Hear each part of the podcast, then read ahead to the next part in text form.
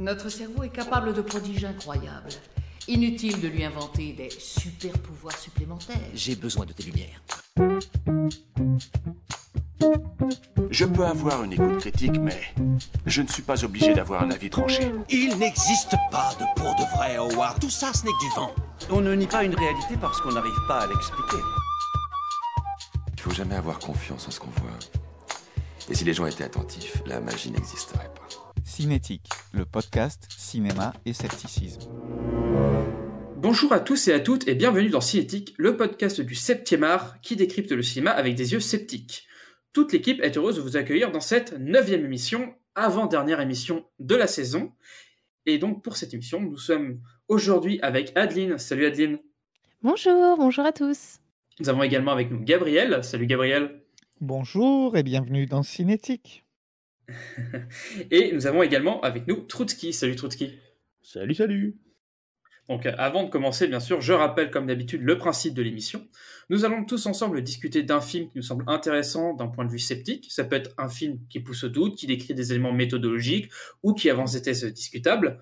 N'étant partisans d'aucun dogmatisme et d'aucune discrimination, nous discuterons à la fois de la forme et du fond à notre convenance. Nous aborderons dans un premier temps une partie sans spoil avant de passer à une deuxième partie où nous discuterons le film dans sa totalité. Bien évidemment, les œuvres abordées ne pourront jamais l'être dans leur totalité et nous vous encourageons à continuer la discussion sur notre Discord ou sur nos différents réseaux sociaux.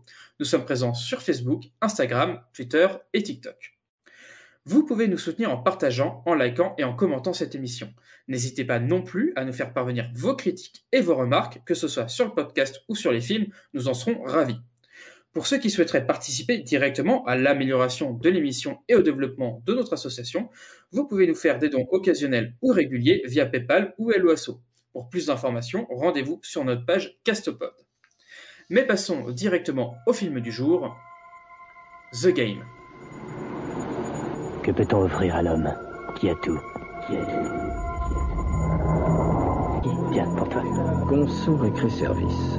Appelle ce numéro. Qu'est-ce que vous vendez? Un jeu. Un jeu Un jour, votre jeu commence. Vous l'adorez ou vous le détestez. Monsieur Van Houten? Ah, monsieur Van Houten. Est-ce que tout va bien Où est-ce que vous me suivez? Il me faut des renseignements sur une société. Conso Récré Service. N'arrêtons pas là Il est dans le coup. C'est moi qui ai payé la note. Je les ai payés plus cher pour qu'il laisse tomber Je voudrais la police. Il y a eu un cambriolage chez moi. Je suis le fouet d'une bande de délinquants juvéniles. Ils essayent de me tuer. Qui est derrière tout ça? Qui m'a fait ça? Pourquoi? Tout ceci n'est qu'un jeu.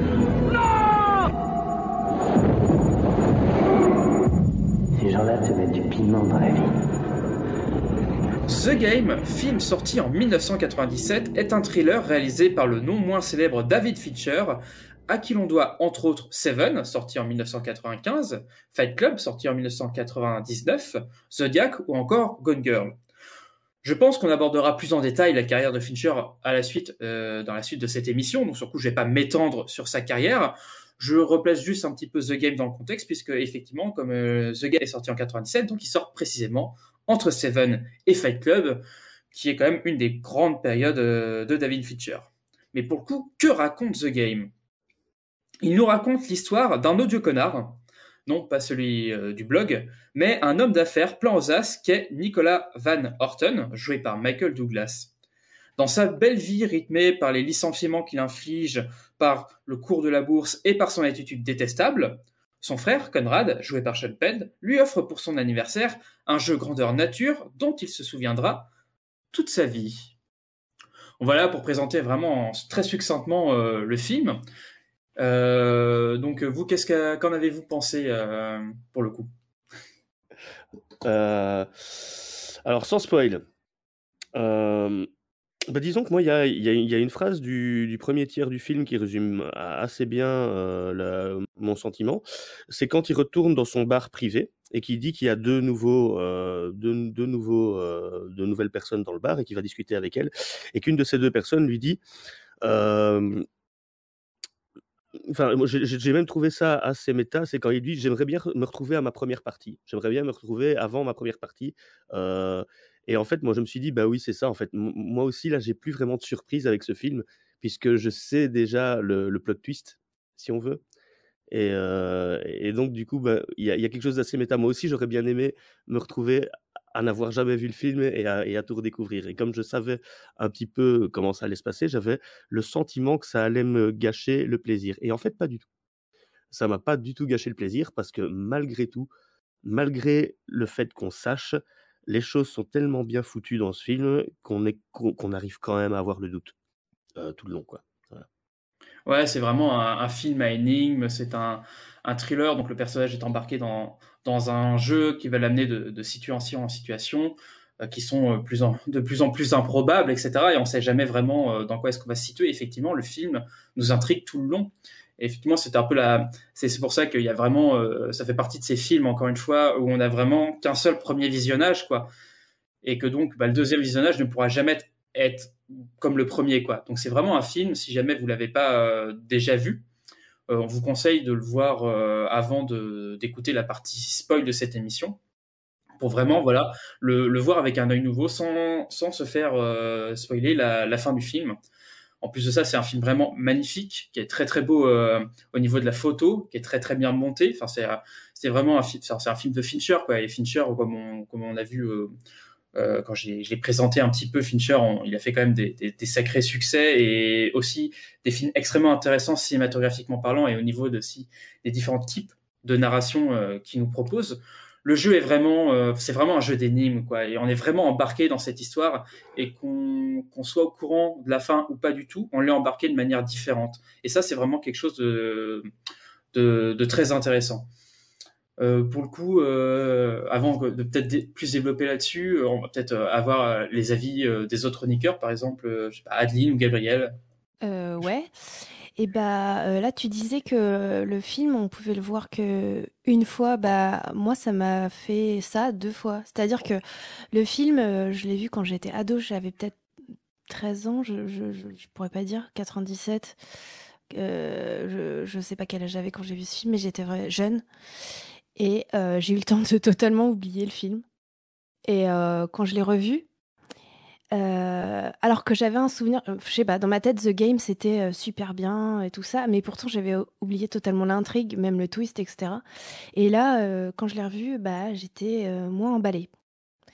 C'est-à-dire que j'ai trouvé la fin très décevante, même si bah, c'est un film de Fincher, donc c'est bien fait. Mais il y a des choses qui m'ont un peu... Bon, la fin, on en reparlera tout à l'heure. Et aussi la musique. Je l'ai trouvée assez horrible, redondante, pas subtile, et je trouve que ça a mal vieilli, même au niveau des instruments qui sont utilisés et tout ça. C'est vrai que pour le coup, la musique, c'est pas du tout un truc qui, moi, personnellement, m'a marqué. hein. Ouais. À part, à part là, le, Jefferson Airplane quand il rentre dans son appart saccagé. euh, Ouais, ouais.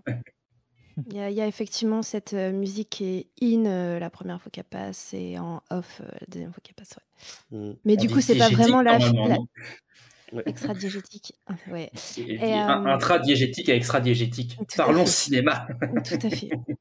Donc, pour, juste pour expliquer à, aux- à nos auditeurs, parce que ça, c'est peut-être pas forcément un vocabulaire qui leur parle, mais musique intradiégétique, c'est une musique qui est présente à l'intérieur euh, de la fiction, c'est-à-dire que les personnages, ils l'entendent, et une musique extradiégétique, c'est une musique que nous, on entend en tant que spectateur, mais qu'à l'intérieur de la fiction, ils n'entendent pas. Plutôt une musique d'illustration, musique d'action, etc. Et une musique à l'intérieur, ça peut être une musique qui sort, par exemple, euh, d'une radio. Voilà la différence entre intra et extradiégétique. Et euh, par rapport au scénario du film, moi, ça m'a évoqué d'autres choses que j'avais déjà vues aussi. Euh, je vais citer Monde Ouest de 1973, qui est adapté de, du, du livre de Crichton. On a vu la série euh, Westworld aussi, qui a été adaptée euh, de Crichton. Et également Total Recall de 1990 de Paul Verhoeven, qui m'a un peu, au niveau du scénario, fait penser. Ouais, on en parlera, je pense, un jour de Total de- Recall aussi. Ça, ça donne des pistes pour les gens qui, s'ils l'ont pas vu. Et toi, Gabriel, alors, qu'en as-tu pensé de The Game? Eh bien, c'est un film que, comme vous, j'ai vu il y a fort longtemps et qui m'avait beaucoup plu. Euh, déjà à l'époque, euh, j'avais trouvé ce film vraiment super bien au niveau de l'histoire et tout.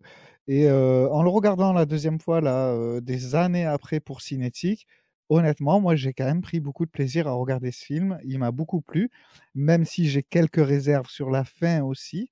On en parlera un petit peu plus tard. Mais, mais j'ai vraiment bien aimé ce film. J'ai pas été déçu de le voir une deuxième fois. Effectivement, il y a beaucoup de choses qu'on oublie. Et en fait, la deuxième fois, en connaissant la fin, moi, ça m'a pas gâché, le plaisir de le revoir. Justement, j'ai essayé de chercher un petit peu les indices. C'était un petit peu le jeu de le voir la deuxième fois, d'essayer de trouver est-ce qu'il y avait des indices ou pas dans ce film qui pourraient nous amener à, à la fin avant. euh, Ah, il y en avant a, hein, il y en a clairement. Il y en a, effectivement. Ouais, ouais. Et du coup, euh, oui, j'ai j'ai vraiment, j'aime bien ce film. Honnêtement, j'aime bien. euh, après l'avoir vu la deuxième fois, j'ai j'ai- j'ai- j'ai passé un très bon moment.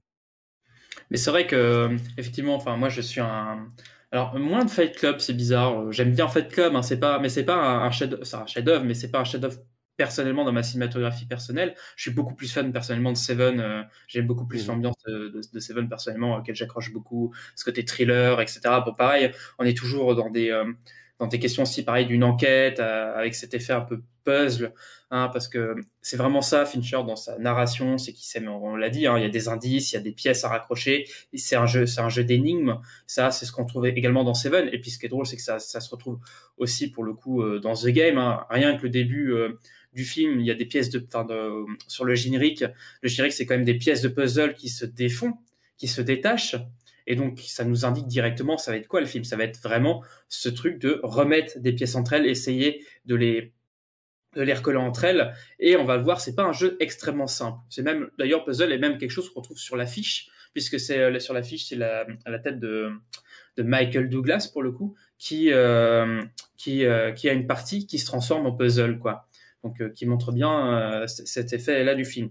Ça montre aussi l'aspect un petit peu trop appuyé du film à certains moments sur ce sur ce concept-là. Peut-être que c'est peut-être un, film un peu trop un peu très conceptuel, c'est-à-dire qu'il il tient que sur ça. Peut-être qu'il il manque un petit peu de un petit peu de corps, un petit peu pour euh, pour lui donner un peu plus de un peu plus un peu plus vraiment de, corps, on va dire, parce que c'est vrai qu'en fait il y a, y y a ce jeu ludique, mais à côté euh, tout, est globalement bien réussi, mais il manque un, petit, piment encore pour redonner un peu de film, un peu plus de, force. Euh, mais ça, je pense que c'est vraiment quelque chose qui, est très difficilement descriptif. Je pense que ça appartient à chacun. Et c'est pour ça que moi, The Game, finalement, est perçu, en fait, par beaucoup de gens comme étant un peu euh, un film un petit peu oubliable entre Seven et puis Fight Club qui sortiront avant et après. Mais à côté de ça, c'est vrai que moi, de la même manière, j'ai des réserves aussi sur la fin, de la même manière que Gabriel et puis, euh, et puis Adeline. Bon, c'est des c'est réserves plus que vraiment. des réserves. hein. Ah oui, bon, bah, moi j'ai des réserves. Je suis pas. euh, j'ai l'impression qu'Adeline va, va défoncer le film ce soir. Non, pas le film, la fin. La fin. Ah bon, bah ça va. Alors si c'est juste la fin, on Non, fera mais- une coupure, on fera une coupure à l'ancienne comme faisaient les catholiques dans les ciné-clubs. On coupera le film. Ah, juste La, par rapport fin- à ce la que fin tu dans le sens où c'est un petit peu gros ou dans un autre sens? Ouais, Euh, on ouais, en ouais, discutera euh, sens-là, par ouais. Ouais, bah, je pense qu'on est tous euh, d'accord, on est tous globalement là- d'accord là-dessus, puis on en reparlera un petit peu plus précisément dans la partie euh, non, euh, Ouais, euh, avec spoil, bien sûr. Euh, Vivien, tu, tu parlais de, de la complexité de, de l'énigme. Bah justement, moi je suis pas sûre que je la trouve très complexe en fait. Et c'est peut-être ce qui m'a déçu aussi dans ce film. Ah, bon alors moi sur coup là-dessus, moi je peux parler que de mon premier visionnage que j'ai eu il y, a, il y a longtemps pour le coup, parce que bah, là vu que je l'ai revu de la même manière, je connaissais la fin de la fin du film, mais j'ai quand même apprécié euh, à de Trotsky et Gabriel, je pense, de redécouvrir finalement cet enchaînement de choses, même tout en sachant la fin, et euh, de voir en fait comment de voir comment Fincher en fait nous amène sans cesse, nous illusionne sans cesse, euh, nous trompe sans cesse et fait des effets de dévoilement qui ne sont pas des effets de dévoilement. Et ça, et ça, je me rappelle que sur mon premier visionnage, j'avais marché à chaque fois. Et, euh, et ce qui faisait en fait le vis- euh, que mon visionnage de ce film-là était quand même, c'est un visionnage extrêmement ludique. Il faut dire ce qu'il y a, c'est qu'on participe Oui. directement au film. hein. Oui, c'est en dents de scie, hein. On y croit, on n'y croit plus, on y croit, on n'y croit plus. Et puis il y a, il y a certains indices qui font que ah oui, tu crois que c'est bon, tu l'as, et puis finalement tu non, mais en fait, ah, c'est Oui, très et- très énervant. Et je rejoins Ad- Adeline sur la complexité. C'est vrai que l'intrigue n'est pas d'une complexité euh, phénoménale, mais en fait, ça reste simple, mais ça reste bien fait, quoi, moi je trouve. Mhm.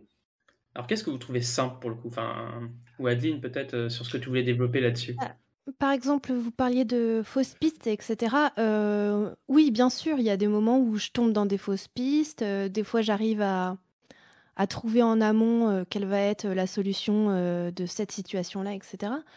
Mais au, final, c'est assez simple de comprendre où, va, où va le film, en fait? Ce que tu veux dire, c'est que c'est assez, bi- assez binaire finalement.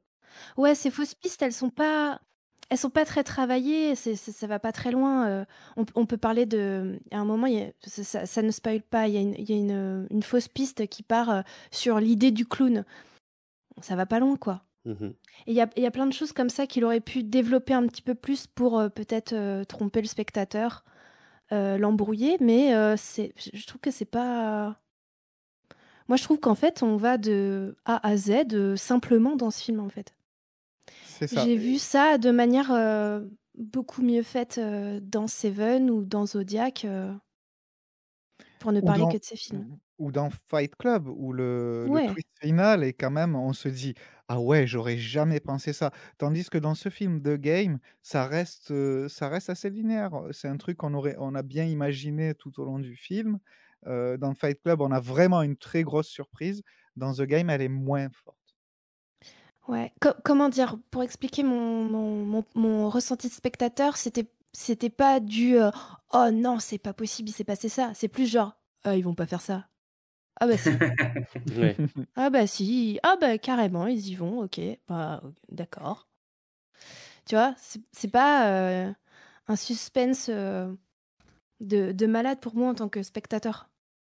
Il y a des choses intéressantes dans le film hein, euh, qu'on évoquera après, mais Puis il y a des choses qui sont même obligées de, il y a des choses qui sont même obligées à la toute fin d'expliquer dans le dialogue, parce que toi, en tant que spectateur, tu dis, mais alors comment ça se fait que ça? Et dans le dialogue, il y a certains témoins qui viennent l'expliquer, quoi. Euh, on, on reparlera plus tard, mais, ça, ça c'est un peu dommage, par contre, de venir, de venir faire expliquer des choses par, par un personnage. euh, oui, comme si on n'avait pas compris. Oui, oui. Oui, que, ouais, ouais. Mais je crois que Fincher lui-même, il... je suis pas sûre qu'il soit euh, Non, non, il, il très renie un emballé peu, par son film. hein. il renie un peu le film, et notamment la Ouais. fin lui aussi, pour le coup. euh. Euh, pour parler de la fin, clairement pour moi, il y a un moment où il aurait pu arrêter son film. Il se passe un truc, il aurait pu arrêter là. Et il y a tout un, un enchaînement d'événements après qui fait que ça retombe comme un soufflet raté. Je pense aussi que ça dépend euh, à- au moment où on le découvre ce film-là. Je pense que c'est vraiment un film à découvrir quand on est ado, tu vois, quand on commence un petit peu à découvrir le, le cinéma, à rentrer dans des films un petit peu plus exigeants, quoi. Et quand on tombe sur un truc comme ça, on est emballé. Et je pense que c'est après, c'est un truc qui, te- qui marque, tu vois. Et en fait, finalement, même quand tu le regardes après, tu fais, ouais, euh, la première fois que j'ai vu, euh, j'ai j'ai bien marché quand même. Et toi, c'est un, un genre de comment dire souvenir en fait tu, tu peux pas euh, trop te détacher. Moi, j'ai- souvenir de mon premier visionnage, voilà, où je me suis fait bien embarquer. J'ai l'impression d'être to- totalement perdu dans le film. C'est vrai que maintenant, si je regardais pour la première fois aujourd'hui, je pense que j'aurais un sentiment différent. Et euh, je suis, d'accord aussi pour la fin. Mais je pense que j'avais déjà des réserves sur la fin aussi à ce moment-là, mais peut-être pas, euh, peut-être pas autant sur le film. C'est vrai qu'il est assez linéaire dans son, dans sa progression, euh, mais on sait jamais où est-ce que ça va s'arrêter en fait. Et et c'est ça que je trouvais passionnant parce qu'à chaque fois c'est un coup oui, un coup non, un coup on sait pas, et puis en fait à chaque fois on, est obligé de réévaluer ces hypothèses euh, qu'on met sur la, résolution de cette énigme. Et, euh, on n'est jamais finalement sûr, euh, la première fois en tout cas qu'on le voit, de ce sur quoi on va déboucher quoi. Alors par contre, c'est pas trop un compliment de dire que regardez-le ado parce que bon après ça passe moins bien. Bah non, oui, mais enfin moi je parle plutôt de mon ressenti personnel. Après il y a peut-être euh, non, il y a peut-être des gens qui vont se faire, euh, qui vont se laisser plus en- emballer par le par le film. Et c'est vrai que peut-être que moi si j'avais découvert aujourd'hui, j'aurais peut-être été moins emballé euh, que quand j'ai j'ai été ado. Ça c'est ça c'est je l'avoue. Mais moi j'aime quand même ce film. J'aime quand même beaucoup ce film. Non Bah, mais ça pas- va, il est pas nul. Non, mais Adeline va dire que le film est nul, alors sur le coup, je préfère le dire. Le film est bien, allez quand même le voir. Donc, Trotsky et Gabriel, est-ce que vous conseillez le film, vous? Ouais, On passe à partie. Bien sûr, bien sûr. Et toi, Gabriel? Oui, bien sûr, c'est un film que je vous conseille de regarder. Euh, par rapport à ce que tu disais au niveau de, de l'adolescence, Vivien, c'est peut-être parce que tu l'as vu adolescent. Euh, Oui, c'est ce serait intéressant euh, s'il y a des gens qui écoutent cette émission et que c'est la première fois que vous regardez ce film, ce serait intéressant que vous nous donniez justement votre avis. euh, en retour dans le serveur Discord de Cinétique, nous dire si vous avez été pris par cette intrigue ou si vous avez vu venir le truc gros comme une maison. Ce serait pas mal. Mhm. Donc, sans demander son avis à Adeline, je propose de Oh manger. Allez, vas-y Adeline, et toi, est-ce que tu conseilles le film ou pas? Eh bien, euh, pas forcément euh, parce qu'on cherche un film qui va nous aider sur l'esprit critique, ou, etc. Je le conseillerais pas dans, ce, dans cette optique-là. Par contre, ça reste un film de David Fincher qui est bien fait. Euh, Il y a plein de gens qui vont le trouver bien. Moi, j'ai trouvé ce film bien jusqu'aux euh, dernières euh, 10 minutes, quoi, on va dire. Donc, c'est bien de le voir quand même. Donc, quand- est-ce qu'il faut que les, les, les gens ils coupent leur, euh, le, le film pour qu'ils en gardent un bon souvenir? Tu veux que je te donne le timing? Pour pas spoiler? C'est ça, ça ouais, va être compliqué. Pour pas spoiler, ça va être compliqué, compliqué. Quand Donc, ils voilà, sont sur le toit, C'est ça, voilà. quand ils sont Ah sur oui, le euh, toit, Mhm. il va se passer un truc. Après, faut arrêter là. Au milieu, quoi.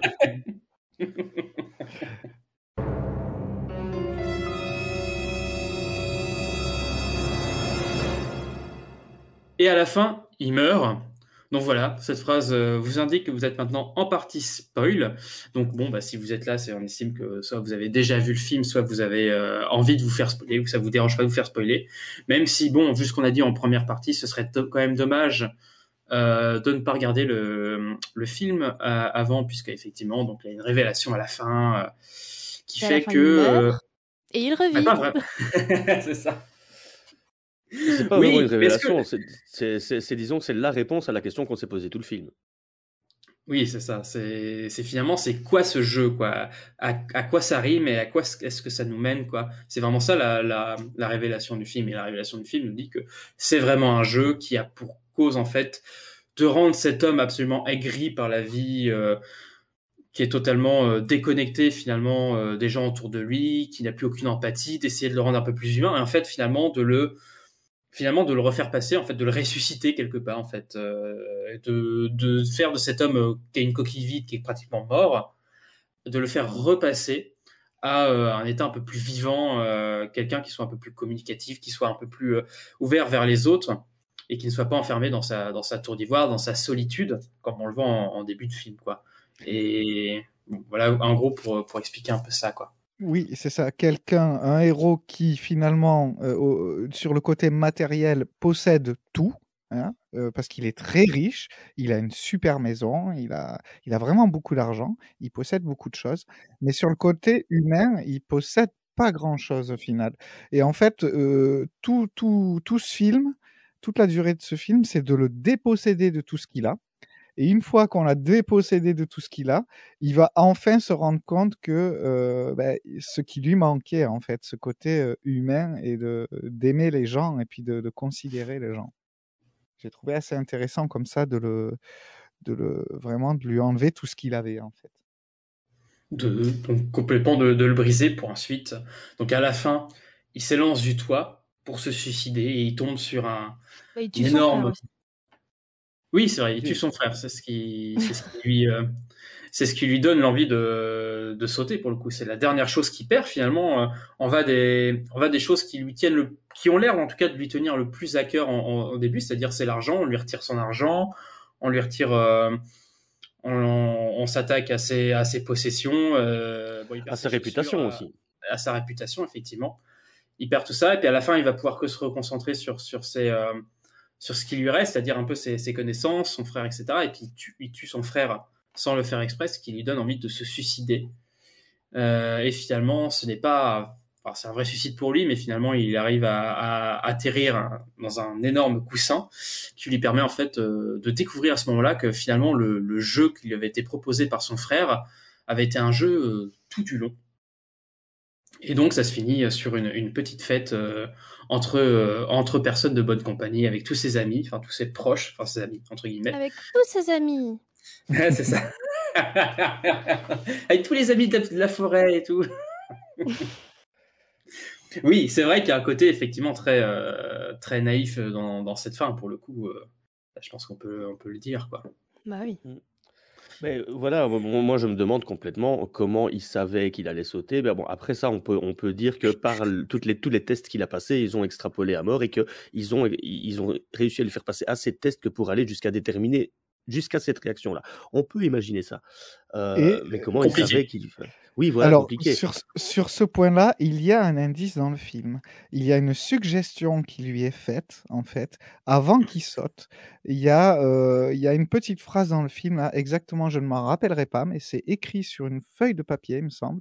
À un moment, on voit une phrase écrite dans un livre où on lui dit Tel son père, il se suicide. Donc, en fait, c'est de la suggestion.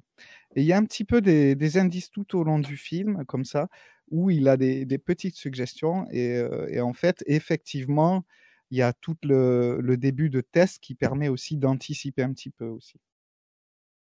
Ouais. Et puis il y a le il y a le comédien qui lui dit: «De toute façon, si vous vous étiez pas jeté, j'aurais dû vous pousser» et c'est aussi ça que je fait. dis, qu'il y a qu'il y a un personnage qui vient lui expliquer à la fin les dernières questions qui pourraient rester en suspens pour le spectateur. Il y a des personnages à la fin qui viennent, heu, dire: «Ouais, mais non, mais en fait, c'était pour ça». Voilà, ça, c'est un peu dommage.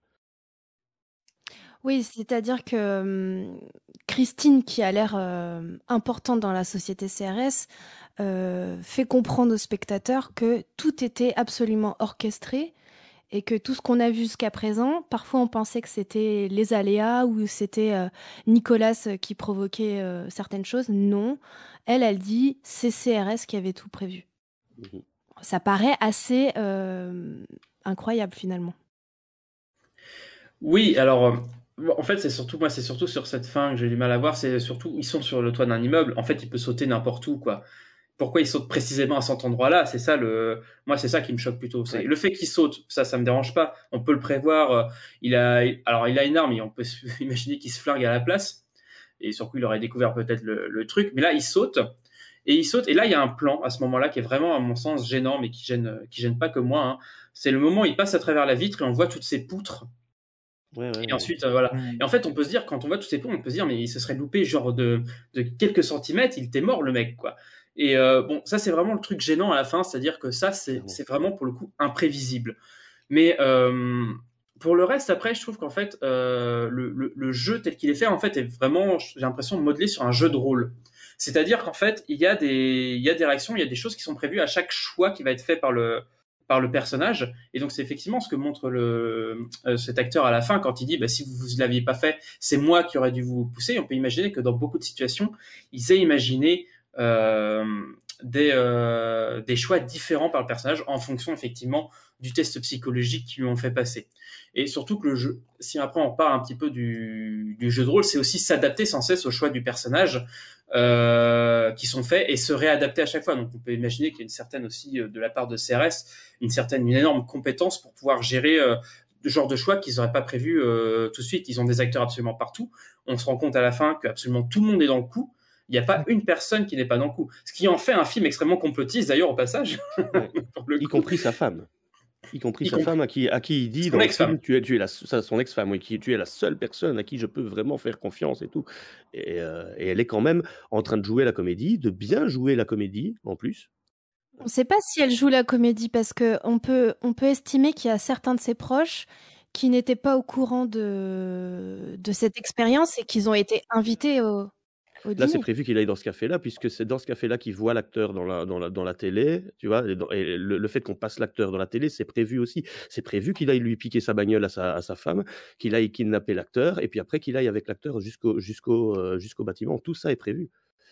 Oui, mais c'est pas point forcément. Ouais, la femme, elle est pas forcément au courant de ça. hein. C'est facile Non, de vrai, prévoir ça. On sait qu'elle va pas dire non. Alors, il est possible qu'il y ait juste des personnes qui soient invitées à la fin au dîner juste euh, pour. euh, Oui, c'est pour- possible, on le dit pour, pas.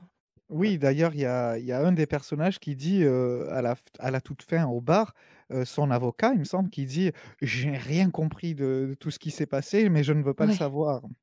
Donc, à fait. effectivement, il y a des personnages qui ont pu être prévenus après coup.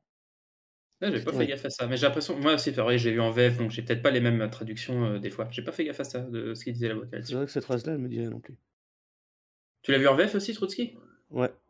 Ouais, j'ai Ah, regardé sur, euh, sur Prime, et sur Prime, il n'y avait pas la version euh, anglais, quoi. Bravo. Ah, Ouais. ben si, moi je l'ai regardé sur Prime et je l'ai eu en anglais. ouais.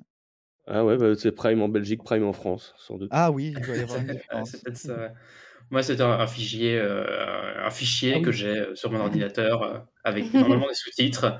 Et bah là, Bah, les il- sous-titres ne fonctionnaient pas sur ma télé, donc pour le coup, Il j'ai y, dû a voir même, en il y a- VF. il y a même certains programmes sur Prime que je n'ai qu'en néerlandais, quoi. Bravo. Voilà, Et et D'accord, oui, c'est un peu plus gênant. J'en profite pour faire un petit coup de gueule euh, Amazon Prime aussi.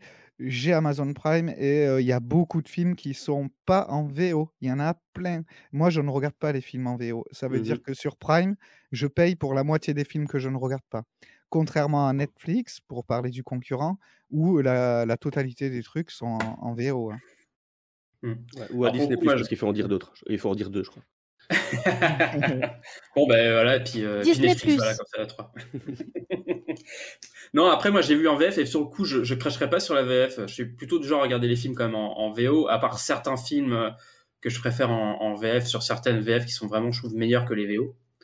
Euh, c'est assez rare. Mais là, la VF, pas, la sur The Game est pas dégueulasse. La voix de Michael Douglas est absolument classe en français, et ça passe plutôt bien. Franchement, euh, moi, j'ai, en VF, j'ai, pas, trop tiqué. J'ai tiqué un peu au début du film, mais à la fin, ça allait. Il y a quand même des petites choses qui, qui passent à la trappe en VS. Par exemple, le, quand le frère prend rendez-vous au tout début du film avec euh, Nicolas, il lui dit s'appeler Say More Butts. Ça, c'est un jeu de mots en anglais. hein. Ça veut dire see more butts, euh, voir plus de fesses, quoi. Et en fait, c'est une blague, c'est un, un nom en anglais qui, quand on le dit un peu vite, sonne très rigolo. Et en fait, ils l'ont pas, tu- ils l'ont pas du tout traduite en français. Le personnage en VF s'appelle aussi Seymour Butts. Parce que quand, euh, quand j'ai vu ce jeu de mots en VO, j'ai tout de suite mis un peu en arrière, mis en VF, et j'ai vu qu'ils l'ont pas traduit. Du coup, il y a quand même des petites pertes. Bah ça, ça, attention sur les, les jeux de mots, c'est toujours très très très très compliqué à, à traduire. Eh ben moi, je regarde pas les films en français. Mais jamais. Jamais. Même les films français, je les regarde pas en français.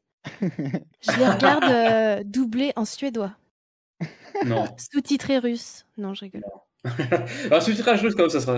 Alors, en plus, ça, ça va mal passer sous-titrage russe. Va falloir euh, s'en censurer. Les sous-titrages ukrainiens, s'il te plaît. Non, mais la dernière fois, Riders of Justice, je l'ai regardé en... en... C'est suédois? Euh, Sous-titré en Euh, anglais. C'est danois, c'est danois. Danois, sous-titré en anglais. Ah oui, mais ça, quand t'as un bon niveau en anglais, ça peut, pas- ça peut ma- pas mal passer aussi pour le coup. Mais bon, ouais, non, après, euh, après sur la question voilà, de, de comment est est fait le mystère, moi, ce que j'aime bien dans, dans, le, dans le film, c'est la manière de jouer avec la psychologie du personnage. C'est pour ça que, aussi, je trouve que ce film a sa, a sa place dans la, dans la septicothèque et dans le, et dans le, et dans le podcast pour qu'on en traite. C'est-à-dire que ça, ça joue beaucoup avec, euh, avec des effets psychologiques qu'on connaît, notamment, par exemple, l'échelle d'engagement au niveau du. L'engagement, par oui, clairement. Euh, l'échelle d'engagement au niveau de, sur les tests, etc. Où on lui, on lui annonce, oui, vous allez passer quelques tests, un petit questionnaire, 10 minutes, une petite visite médicale, 10 minutes, on regarde, euh, on regarde juste si vous entendez bien, si vous voyez bien, et puis c'est tout, quoi. Et puis en fait, finalement, ça passe toute une journée entière, il y passe toute une journée entière, donc là, on joue vraiment sur l'échelle, c'est-à-dire à partir du moment où on commence à s'engager dans quelque chose, euh, ça va nous coûter de plus en plus de vouloir nous rétracter, c'est-à-dire qu'il va falloir être en désaccord avec euh, un des choix qu'on a fait, et ça, psychologiquement, c'est très dur à, à assumer, et donc il va jusqu'au bout, en fait. Et ce qui est assez drôle, c'est que ça va jouer sur d'autres effets psychologiques par la suite, sur quoi on pourra peut-être développer, mais peut-être que vous voulez peut-être rebondir sur, ces- sur celui-ci déjà. Sur l'engagement, moi je voulais préciser donc que cette, euh, cette, toute cette batterie de textes de tests qu'il subit, en fait, c'est ce qu'on appelle l'acte de persévération. C'est-à-dire qu'il va persévérer dans son engagement et euh, au plus on persévère dans son engagement, au plus il est difficile de revenir en arrière. Donc en fait, dès le début de son entrée euh, dans euh, CRS, c'est ça qu'elle s'appelle euh, CRS. CRS, oui. CRS. Oui, oui. euh, Alors, pas ceux qui crèvent les yeux en manif, hein, je précise. quand même. dès son entrée dans le- dans le- dans l'entreprise CRS, il est conditionné à, à suivre les directives. D'ailleurs, est-ce que ça vous a marqué que euh, au début, il y a la- euh, le présentateur télé euh, qui lui dit Notez bien ce numéro, si jamais il arrive quelque chose de d'urgence, con- euh, contactez ce numéro. Le héros ne le contacte jamais ce numéro, pas une Non. seule fois, ça. alors qu'il lui arrive des trucs très graves en fait. C'est dommage parce que moi, je l'avais noté ce numéro, tu vois. Et je me Mm. suis dit, c'est un indice. euh, le réalisateur, euh, il a mis un numéro qui a une signification. euh, tu vois, moi, je vois des, des significations. Des fois, les réalisateurs, ils font ça avec des Mm. numéros ou des. Non, il n'y a rien. C'est très décevant. Est-ce que tu as essayé de l'appeler juste pour être sûr? Non, Ça se mais trouve, t'as le David numéro- Fincher au bout du film. Le numéro, c'est 800 entre parenthèses KL5-0151. Qu'est-ce que tu veux que je fasse avec ça? Bah, essaye ton portable, je sais pas. Euh, le cas, le cas c'est 55 déjà, tu vois. En fait, quand tu regardes les, les- les touches des lettres sur ton téléphone, euh, sur, sur les anciens claviers de téléphone, tu vois, le cas était sur la touche 5, donc alors à la deuxième place sur la touche 5, donc le cas Oui, c'est 55. C'est un système américain, c'est comme ça que ça fonctionne. Ça leur permet de faire des, des numéros de téléphone avec le nom, par exemple, des enseignes. Voilà. On va faire de la numérologie, c'est sympa. Ah, non, donc mais, si ça euh, se trouve, ça vrai, veut a- vraiment dire quelque chose. Ça se trouve, il y a vraiment un. Peut-être. Il y a peut-être. Alors sur le coup, fun fact par rapport à ça, pour le coup, parce que moi je vais vous parler d'un souvenir, euh, d'un faux souvenir implanté dans mon crâne, je sais pas par où, parce que moi j'étais persuadé, quand il a donné le numéro, j'étais persuadé qu'il allait l'appeler à un moment et que, ça avait, que le numéro avait été écrit avec l'encre sympathique. Et sur coup, il pouvait pas le retrouver parce que ça a été écrit avec l'encre sympathique en fait, qui, est- qui apparaît à un autre moment dans le film. Mhm. Donc c'est vous dire que des fois, psychologiquement, on fait des liens de- entre des choses. Donc euh, il y a bien de l'encre sympathique dans le film, il y a bien des, des, des, des trucs qui s'effacent avec l'encre sympathique. Et notamment, euh, c'est le moment où il lui donne son, son stylo là. Et moi, j'étais persuadé que ce stylo-là, justement, était uniquement en encre, en encre sympathique. Et donc je me suis dit, ah voilà, tout ce qu'il va écrire avec le stylo, c'est fait pour, c'est pour qu'il pour qu'il n'arrive à, à rien retenir. Mais en fait, non, complètement faux. Je me suis complètement gouré. Et donc ça, c'est, euh, j'étais persuadé de ça. J'étais persuadé, c'est un, un souvenir, euh, voilà, un genre de souvenir ancré, parce que j'étais persuadé de ça lors de mon premier visionnage de film. Comme quoi, le cerveau humain. hein. Vivien, tu disais tout à l'heure que tu mettais ce film dans la septicothèque, mais peut-être euh, que moi je le mettrais aussi dans l'antisepticothèque. Ah. Pour le discours du film. euh, alors je sais pas euh, quand est-ce que vous voulez aborder ce point. Bah Mais- maintenant, et tu l'abordes. Vas-y. Ok. Parce que moi j'ai. Alors vous allez me dire que je vois de la psychanalyse partout, mais peut-être parce qu'il y en a un peu partout. Mais j'ai vu une grosse influence de la psychanalyse euh, et des théories psychanalystes, euh, psychanalytiques dans ce film. Est-ce que vous avez cinq minutes? Oui, oui, on doit avoir ça. Ouais. Euh, euh, déjà, euh, pour moi, CRS, c'est euh, c'est pas une entreprise récréative, c'est une entreprise de thérapie psychanalytique. En premier lieu, les tests qui sont réalisés par Nicolas, donc c'est les tests MMPI qui existent vraiment, c'est l'inventaire multiphasique de personnalité qui consiste à identifier des problèmes psychologiques éventuels. Et le deuxième test euh, qu'il est censé faire, euh, c'est le TAT, Thematic Perception Test, euh, qui va établir ses capacités projectives. Et donc ce test-là émerge de la psychanalyse, c'est très controversé, etc. Pour faire simple, le test Rorschach fait partie des tests projectifs. Mais on le voit pas On dans le film. voit, si on le voit, il y a, il y Ah, a des, on voit le, un test TAT avec les cartes, avec euh, des images Des dessus où il doit les nommer. Ah, peut-être bien, peut-être bien. Dangereux, sanglant, Oui, dire etc. un mot, dire un mot qui. Ouais, ouais. Voilà. Un mot qui lui passe par l'esprit. Ah, mais on voit... ah oui, c'est vrai, mais on voit pas directement les cartes qui montent, je crois. Si, si. Si, si, on les voit. Donc euh, déjà, une- euh, c'était... Vas-y, Il y a une dame sur la plage avec euh, Nessie. tout à fait. Ah oui, c'est vrai. Une Ah, c'est pas exactement le test, vide. c'est pas exactement le test de Rorschach parce que bah, bon, moi j'ai l'image du test de Rorschach avec les taches Non, mais d'encre c'est pour le coup. qu'il y a plusieurs tests TAT. D'accord. Il y en ok. a plusieurs. En général, on c'est... euh, ouais. Voilà, c'est ça, exactement.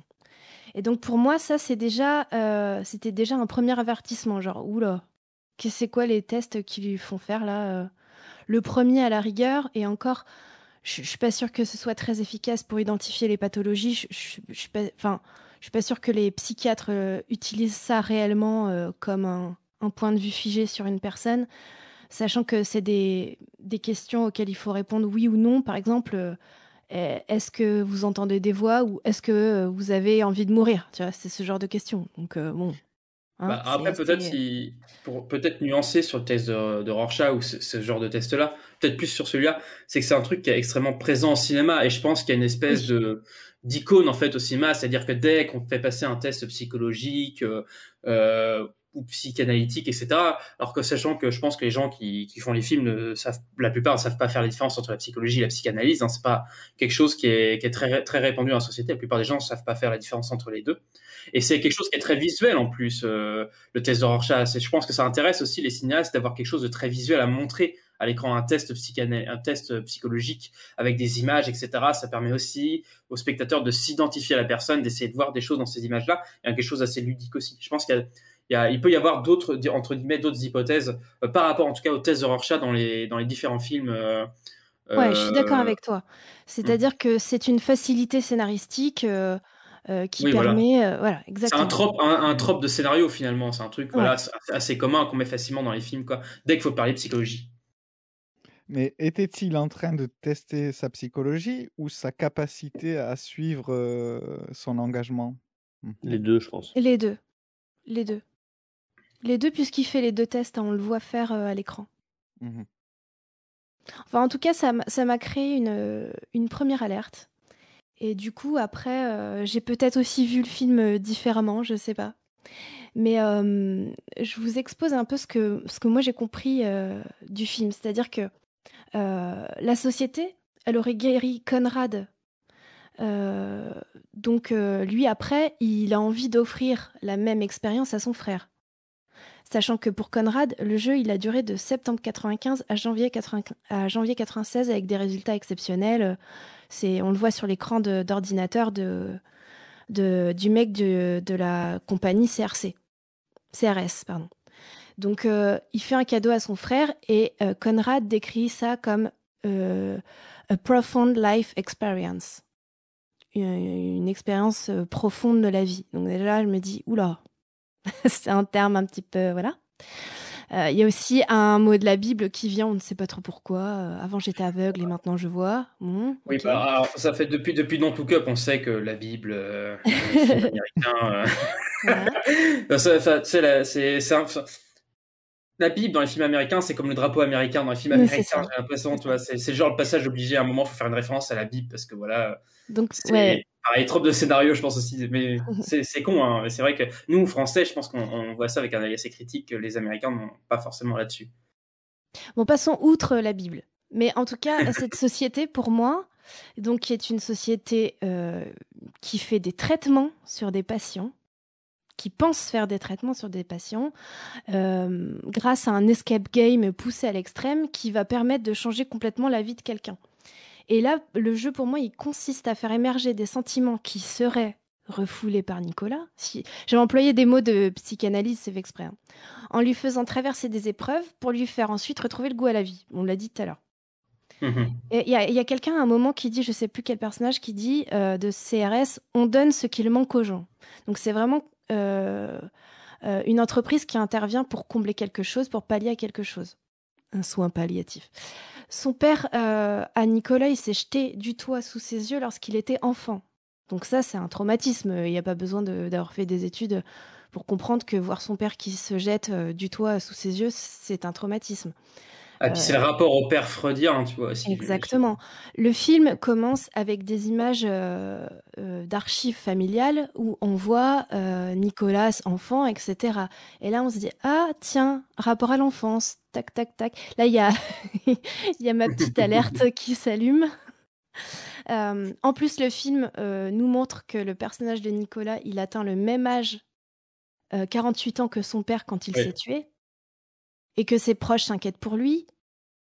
Bon, ok, on peut comprendre, ils s'inquiètent pour lui, mais est-ce qu'on n'est pas déjà en train de sous-entendre qu'il y aurait une inscription du suicide dans ses gènes, une espèce de mémoire génétique des traumas, euh, ce, que, ce dont j'avais déjà parlé sur l'orphelinat qui est une euh, des théories psychanalytiques, euh, on garde dans nos gènes l'héritage de nos ancêtres, gna gna gna.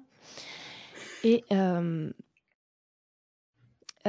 donc Nicolas, pour CRS, et donc pour moi c'est un peu le discours du film, c'est-à-dire c'est celui qui est vu, comme on l'a dit tout à l'heure, celui qui possède, qui veut contrôler, qui a des habitudes millimétrées, euh, dans l'austérité, la solitude. On peut aussi noter la perte de libido et des émotions. Euh, c'est un gros salopard, euh, il veut faire fermer une maison d'édition de jeunesse, etc.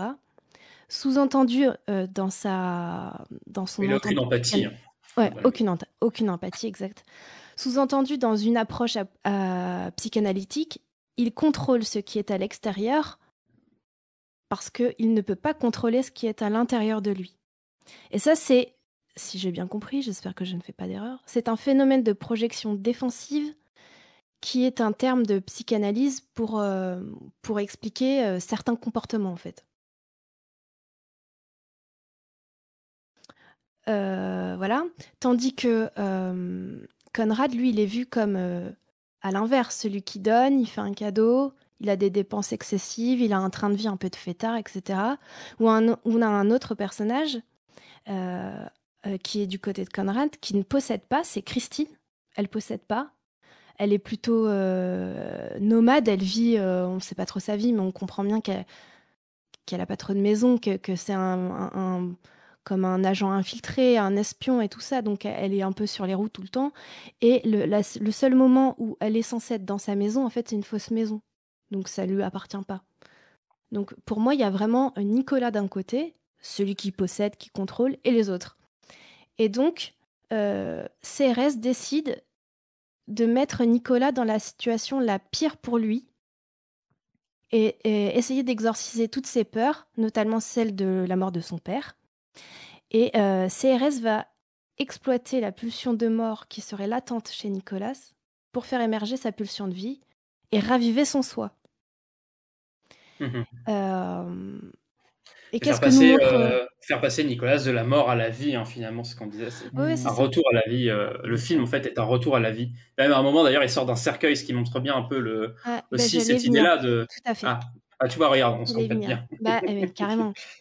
Euh, juste euh, par rapport à cette perte de contrôle qui va être, euh, qui va, qui va avoir un développement, et donc c'est bien CRS qui dit qu'il a fait ça. C'est-à-dire, premièrement, on va salir son apparence avec des taches d'encre, de nourriture. Puis on va salir sa réputation, notamment avec le, la chambre d'hôtel qui est saccagée avec de la drogue, des photos pornographiques, etc. Il y a des films pornographiques. ouais. Ouais. Donc ça veut dire que euh, la société, elle va euh, exproprier Nicolas de sa propre identité, euh, en plus de le déposséder de ses biens et de l'exproprier euh, réellement de sa maison. Donc c'est vraiment euh, une dépersonnification en fait. Pour lui faire retrouver, euh, sous-entendu, une meilleure personnalité, quoi. Hmm. Voilà. Donc euh, par euh, le sentiment de paranoïa qui va être euh, suscité par l'expérience, la perte d'identité, etc., on veut montrer à Nicolas qu'il est plus humain, qu'il faut sauver son âme. Donc quand tu, comme tu l'as dit, il y a même carrément une évocation du vampire. Euh, il y a aussi un moment, euh, le mec, il lui fait signer euh, le contrat, il lui dit faut signer avec du sang. Sous-entendu, Oui, un oui. petit rapport à vendre son âme au diable, Faust, etc. Euh, euh, et ça va jusqu'à euh, le mec devient un clochard anonyme, il peut compter que sur lui, il a plus de réseau, il a plus rien, il a plus personne. Et tout Il ça, Mexique. à- ouais, c'est ça, au Mexique. c'est euh, Très pareil, important, vraiment. quand même, parce que pour les Américains, c'est l'enfer. hein. Voilà. Et qu'est-ce que nous montre le film finalement de tout ça? C'est que cette, e- cette expérience euh, très profonde et de, de psychologie et pour moi de psychanalyse, euh, cette expérience, elle a fonctionné. Il se rapproche de son frère, il s'excuse auprès de son ex-femme, il devient moins passif, il devient un mec un peu plus euh, badass, quoi.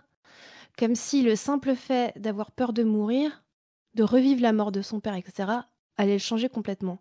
Et pour moi, le point culminant de, de, tout ça, euh, c'est, euh, quand il y a cette, euh, cet effet de renaissance qu'il vit.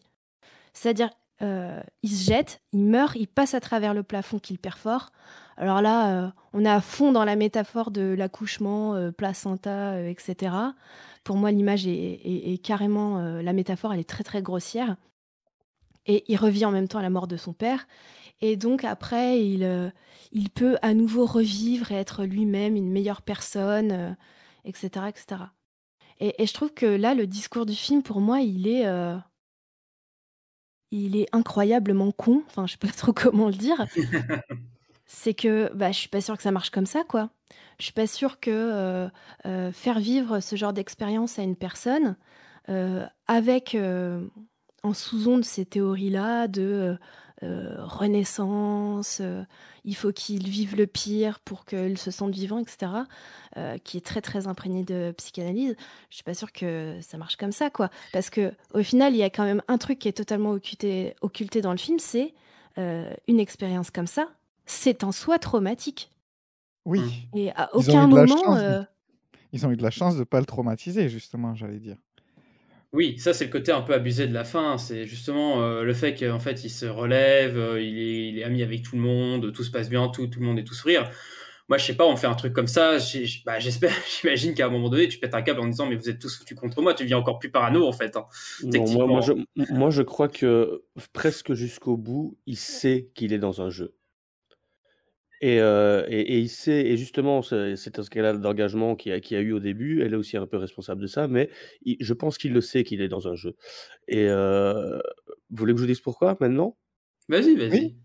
Bah, ben, en fait, c'est que quand il se retrouve dans la- le taxi qui est projeté dans la flotte, il se rappelle qu'il a la clinche de la vitre. Il a la clinche de la vitre pour s'en sortir. Ça Alors, clinche, euh, tu peux traduire la, la clinche, euh, la, la manivelle La manivelle. la manivelle, voilà, Ouais. pour tourner, pour euh, ouvrir, euh, ouvrir la, la vitre du taxi. Il l'a, elle fait partie du jeu. Donc il le sait qu'il est dans un jeu, même si on essaye de le tuer. Il le sait qu'on lui a donné quand même une solution pour s'en sortir et qu'il est dans un jeu. Et, et c'est pour ça que moi je crois que même si il y a toujours des moments de doute dans le, dans, dans le stress, dans l'adrénaline, etc., s'il va jusqu'au bout, c'est parce qu'il sait que c'est un jeu, je pense. Alors moi, je Parce, pense que- parce qu'il y a des- aussi y a des que. indices comme ça euh, qui- où Ouais, tu te je, dis, mais je c'est suis pas d'accord possible. avec toi. Je pense aussi qu'il sait qu'il est dans un jeu, mais je pense que euh, il pense qu'il peut mourir dans le jeu. Il pense. euh, Moi, je, je suis Peut-être, ouais. convaincue du fait Ouais. que euh, il pense que euh, le jeu peut aller très très loin jusqu'à tuer les gens. Mhm. Oui, et puis surtout qu'on est dans un, un thriller paranoïaque, donc en plus euh, du côté euh, psychanalytique que tu développes, mais je reviendrai peut-être après sur le côté psychanalytique euh, euh, moi, et sur le lien entre psychanalyse et cinéma. Je- Hein J'avais jamais pensé à ça comme ça, mais en fait, c'est hyper intéressant ce qu'Adeline a soulevé. je trouve. Ah, mais je suis totalement d'accord. Après, pour moi, psychanalyse et cinéma, ça a toujours été, c'est très très ancré en fait tous les deux. Enfin, c'est deux domaines qui sont nés presque quasi en même temps, qui ont beaucoup évolué ensemble. Et en fait, des films et les films et la psychanalyse, en fait, il y en a, mais y en a des masses et des masses. Et la psychanalyse s'est imprégnée dans la cinématographie en fait et dans la dans la cinéphilie. Donc ça veut dire que la psychanalyse c'est totalement ancré en fait euh, dans ce milieu-là. Euh, mais maintenant, je pense totalement inconsciemment. Et je pense pas que Fincher, quand il fait un film comme ça, il Mhm. défend la psychanalyse, si tu veux. C'est quelque chose qui, cinématographiquement, dans les films où il a pioché, notamment chez Hitchcock, Hitchcock a fait un énorme film sur la, psych- sur la psychanalyse avec euh, La maison du docteur Edwards, par exemple, où on reprend, par exemple, enfin, on reprend pas mal de théories psychanalytiques, etc. Et euh, Hitchcock était très, très, très inspiré, euh, à mon sens, par la psychanalyse, etc. Donc lui, il s'inspire de Hitchcock. Et vous voyez à quel point la psychanalyse, en fait, est quelque chose qui a marqué en fait le cinéma euh, dans son dans son âme et dans son être de, la- de ce qu'est la cinéphilie finalement. Maintenant, c'est en- c'est ancré, si tu veux. Et Moi, je dirais même que ça gangrène le cinéma. Et oui, c'est là où c'est c'est beaucoup plus problématique dans le sens où, où si tu as raison et si Fincher ne fait pas exprès de faire un film qui, qui vante les mérites de la réussite de la psychanalyse, c'est encore plus problématique pour moi. Oui, après, euh, bon, après, là, on est dans l'ordre du discours, effectivement, euh, on va dire, entre guillemets, euh, politique, c'est-à-dire, est-ce que ces films-là ont une influence sur le spectateur pour leur dire qu'effectivement, les théories psychanalytiques fonctionnent? Euh, Moi, je pense qu'il y a aussi l'idée que la psychanalyse est très cinéma- cinématographique. Il y a quelque chose qui est beaucoup maintenant de l'ordre du trope, etc. C'est ancré. Et c'est-à-dire que si jamais on veut en retirer, entre guillemets, la culture psychanalytique du cinéma, va falloir un sacré travail euh, là-dessus, parce qu'on y est toujours. hein. Euh, Il y, a, il y a un film qui est sorti il y a pas longtemps qui s'appelle Deux mois, un film français qui parle de psychologie. En fait, ça parle complètement de psychanalyse. Et, et c'est malheureux. C'est un énorme travail en fait à faire déjà sur euh, la destruction déjà de, des théories psychanalytiques, en tout cas de celles qui sont pas ancrées euh, scientifiquement, ce qui est apparemment le cas de la plupart. Mais après, je suis pas forcément expert là-dessus personnellement. J'écoute surtout ce, que, qui est dit dans, dans, les milieux sceptiques qui, euh, qui, qui comptent dans, dans ces membres des, des gens qui s'y connaissent énormément sur ces sujets-là. Euh, il faut déjà que la société soit capable de faire son revirement là-dessus, en tout cas la société française pour sûr. Oui, française, ensuite, parce ça- que américaine, euh, ça fait longtemps qu'ils en sont revenus de la psychanalyse. Après, là, on parle d'un film de 1997. hein. Oui, c'est ça. Alors après, peut-être que maintenant, ça, ça va évoluer et ça va évoluer au fur et à mesure de la société. Les représentations vont évoluer. Mais euh, ça peut, être, ça, peut être gênant dans le sens où on pense que le film peut avoir un impact important. Après, moi, je pense que la psychanalyse a aussi permis, euh, au niveau euh, de l'art, de développer énormément de choses très intéressantes sur des représentations, sur euh, des interrogations aussi sur ce qu'est la personnalité, etc. Et c'est pour ça que je considère aussi The Game comme un film extrêmement intéressant. Et, euh, et l'orphelinat aussi comme un film très intéressant malgré la- l'apport psychanalytique. Oui, oui. qui- Et c'est pour ça que je c'est pour ça qu'en fait pour répondre à ta première question en fait de mettre la The Game dans la l'antisepticothèque, c'est vrai qu'en fait j'ai beaucoup de mal à mettre dans personnellement dans l'antisepticothèque des films de fiction parce qu'un film de fiction on peut toujours avoir énormément de recul dessus. Ce qui est très différent par exemple des films documentaires qui eux disent par exemple présenter la vérité. Euh, donc voilà par rapport à ça. Après, le film pourrait être aussi mis dans un psychopsychothèque pour autre chose, c'est-à-dire pour l'aspect un peu plus, euh, un peu plus comment dire, euh, complotiste en fait de son de son aspect, Mhm. qui rentre totalement dans l'aspect thriller paranoïaque, c'est-à-dire qu'à un moment, donc voilà, le personnage a confiance dans un certain nombre de ses proches, et plus le film va avancer, plus en fait on a l'impression que ses proches sont en train de le trahir, et tout ce qui est proche de lui sont en train de le trahir. Le pre- la première chose qu'il trahit, c'est comme peut-être un des objets qui est le plus proche de lui, c'est sa télévision. On a l'impression que s'il y a vraiment un objet auquel il, il accorde toute son attention, c'est sa télévision. C'est tous les soirs, il a son rituel, il regarde sa télévision avec ses cours de bourse, etc. Et la première chose qu'il trahit, c'est sa télévision. Et ensuite, ça va être son avocat. Ensuite, il va avoir des soupçons sur, euh, enfin, il va avoir des, des- des soupçons sur tous ses proches, euh, sauf son ex-femme. Et puis après, ça va venir, etc.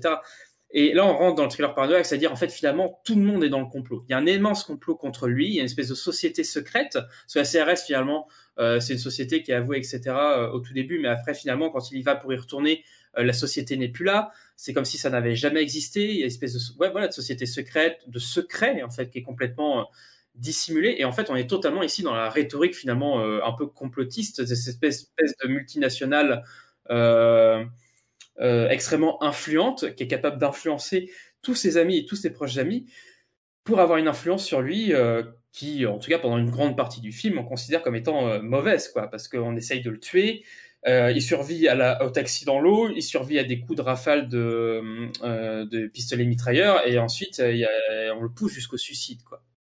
Et donc oui, il y, a, il y a aussi cet aspect-là complotiste dans le film qui est, à mon sens, extrêmement bien développé sur bah, tout le côté paranoïaque, etc. Parce qu'il rentre dans le, pour le coup dans, le, dans, les, euh, dans les tropes du thriller, quoi. Et je ne sais pas ce que vous en avez pensé, mais Nicolas, un personnage qui n'est pas très sceptique au final, parce qu'il ne se pose pas tant de questions que ça, il n'essaye pas de, de remettre en cause ce que certaines personnes leur disent, euh, lui disent. Euh, moi, je l'ai pas trouvé très sceptique ce personnage. Qu'est-ce que vous en pensez de ça? Bah, moi, personnellement, je pense qu'il se fait totalement manipuler. En fait, il est totalement dans un jeu. En fait, on a, on l'a à chaque fois en fait tous les effets de dévoilement. Et c'est c'est pour ça que je trouve que c'est un film qui se rapproche aussi pas mal de la magie sur certains trucs. C'est-à-dire qu'en fait, on va lui faire beaucoup d'effets de dévoilement. Où en fait, lui, il va avoir l'impression d'avoir compris quelque chose. Mais ce qu'il comprend pas, c'est que le fait qu'il a l'impression d'avoir compris quelque chose, c'est voulu en fait. Lui, il a l'impression qu'il qu'il avance dans son enquête. En fait, son enquête, elle est totalement tracée du début à la fin. Et en fait, c'est comme un rat dans un, dans un labyrinthe. Le rat, il a l'impression d'avancer, alors qu'en fait, on lui a déjà tracé le chemin. Et c'est ça qui est absolument intelligent, c'est que c'est de la manipulation totale du début à la fin, euh, parce qu'on sait potentiellement qu'on va, comment il va réagir, et sur les moments où on ne sait pas comment il va- réagir, on a prévu des choses euh, pour le ramener sur le chemin euh, vers la fin, vers laquelle on a prévu de toute façon. C'est comme un jeu de rôle, quoi. C'est qu'il y a un début, à une fin à l'histoire, et que lui, en fait, euh, entre-temps, bah, il va aller dans le labyrinthe, il va peut-être prendre certains chemins et certains et pas d'autres. Mais ça, tout ça, c'est prévu. Et lui, à chaque fois qu'il avance, il a l'impression d'avancer, il a l'impression de dévoiler, il a l'impression, comment dire, de les. À chaque fois, il a l'impression, lui, d'avoir un temps d'avance, ou en tout cas de les rattraper, et c'est jamais le cas. Et, c'est ça qui est génial, c'est-à-dire que là, je pense que l'exemple le plus parlant là-dessus, c'est le moment où il se retrouve dans l'appartement euh, de Christine, de la fille, euh, donc de la, fille qui, euh, qui pense être une de ses alliées, où en fait il, remarque que tout est fake à l'intérieur. Les livres sont faux, la lampe vient d'être achetée, rien n'est réel en fait. Tout est, illusion. Et il a l'impression d'avoir découvert l'illusion, alors qu'en vérité c'était pratiquement prévu quoi. Ou en tout cas, il y avait une phase du plan qui prévoyait au cas où il, avait prévu qu'il découvre ça. Il y avait sans doute une phase du plan qui avait prévu qu'il ne le découvre pas, mais en tout cas, il y avait une phase du plan qui prévoyait au cas où il découvrait que c'était factice. Et c'est ça qui est génial, c'est que lui, en fait, il se fait manipuler de bout en bout à l'instar du spectateur qui regarde pour la première fois le film, et à chaque fois on a l'impression de dévoiler quelque chose, et en fait on se retrouve qu'il y a quelque chose d'autre derrière. Et ça rentre bien dans l'idée, en fait, euh, en tout cas dans, dans, dans, le cinéma de Fincher, qui est un cinéma qui tourne autour de l'illusion, mais j'y reviendrai peut-être après sur une autre, euh, sur une autre argumentation que j'aurai à propos du film. Mais si vous voulez développer sur ce qu'a, sur ce qu'a dit Gabriel, euh, allez-y, pour le coup, Adeline et Troutski. Ouais, moi, pour répondre à Gabriel, je l'ai vu plutôt comme ce mec est, est imbu de lui-même et est tellement dans des hautes sphères qu'il pense que rien ne peut l'atteindre. Je l'ai un peu vu comme ça. Mmh. C'est-à-dire qu'il il, il, se pose pas de questions, effectivement, et parce qu'il pense qu'il est inatteignable, quoi. Ouais, moi c'était plutôt encore un indice qui me disait non, mais il sait qu'il est dans un jeu, quoi. S'il si, si, se pose même pas la question à ce moment-là, c'est que c'est qu'il y va, quoi. Et, voilà.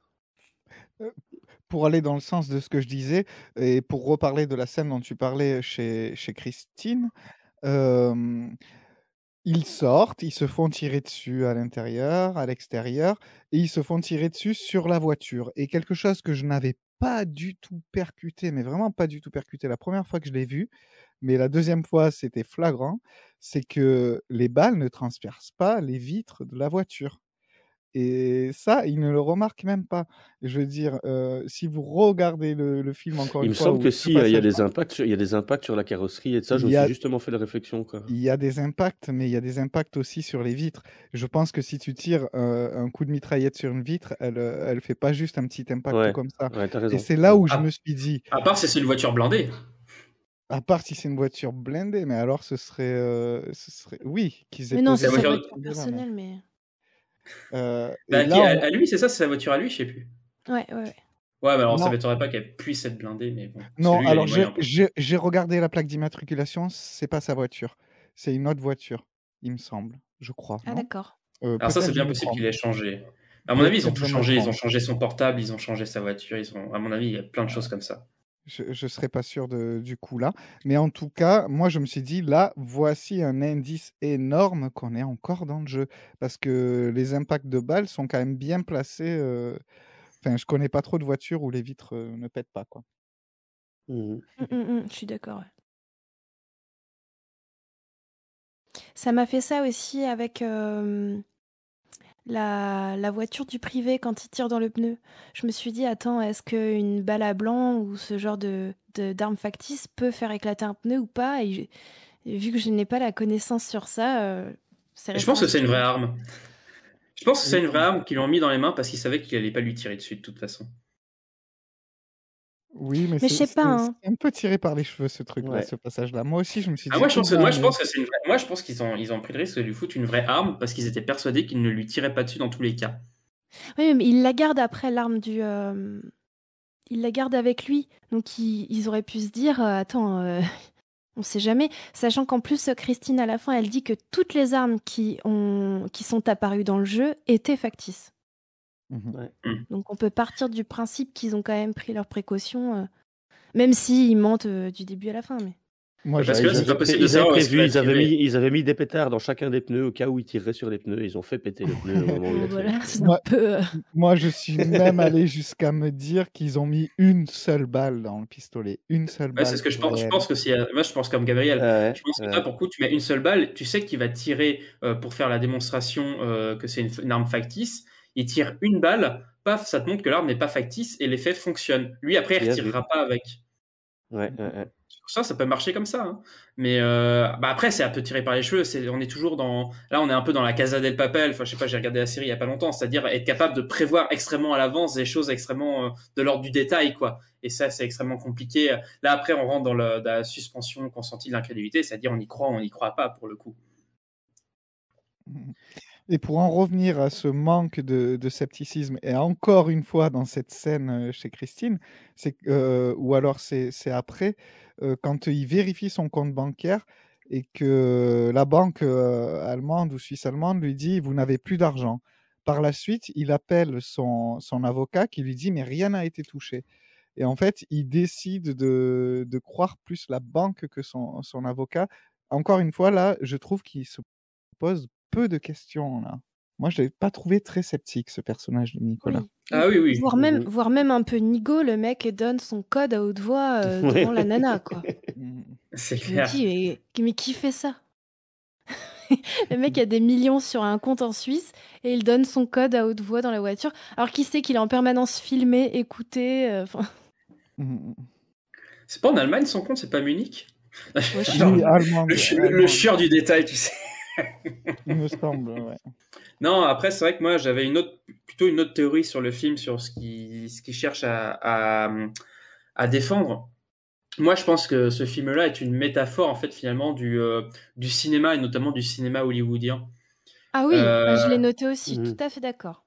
Ça, c'est, euh, je pense que, je pense que c'est plus ça euh, qui est vraiment, en tout cas, le message que Fincher voudrait euh, laisser passer. Alors, je sais pas si c'est vraiment une critique, je sais pas, je sais pas, j'ai pas été extrêmement euh, rentré dans le dans le détail de cette euh, de cette approche-là, mais vraiment, on est euh, on est dans le cadre en fait d'une espèce de société multinationale qui est capable à grands coups, enfin qui est qui a d'énormes moyens pour faire croire aux gens ce qui va leur arriver en utilisant des effets, des effets de, de tir, notamment avec les pistolets. Ils ont énormément de factices, ils ont énormément d'acteurs.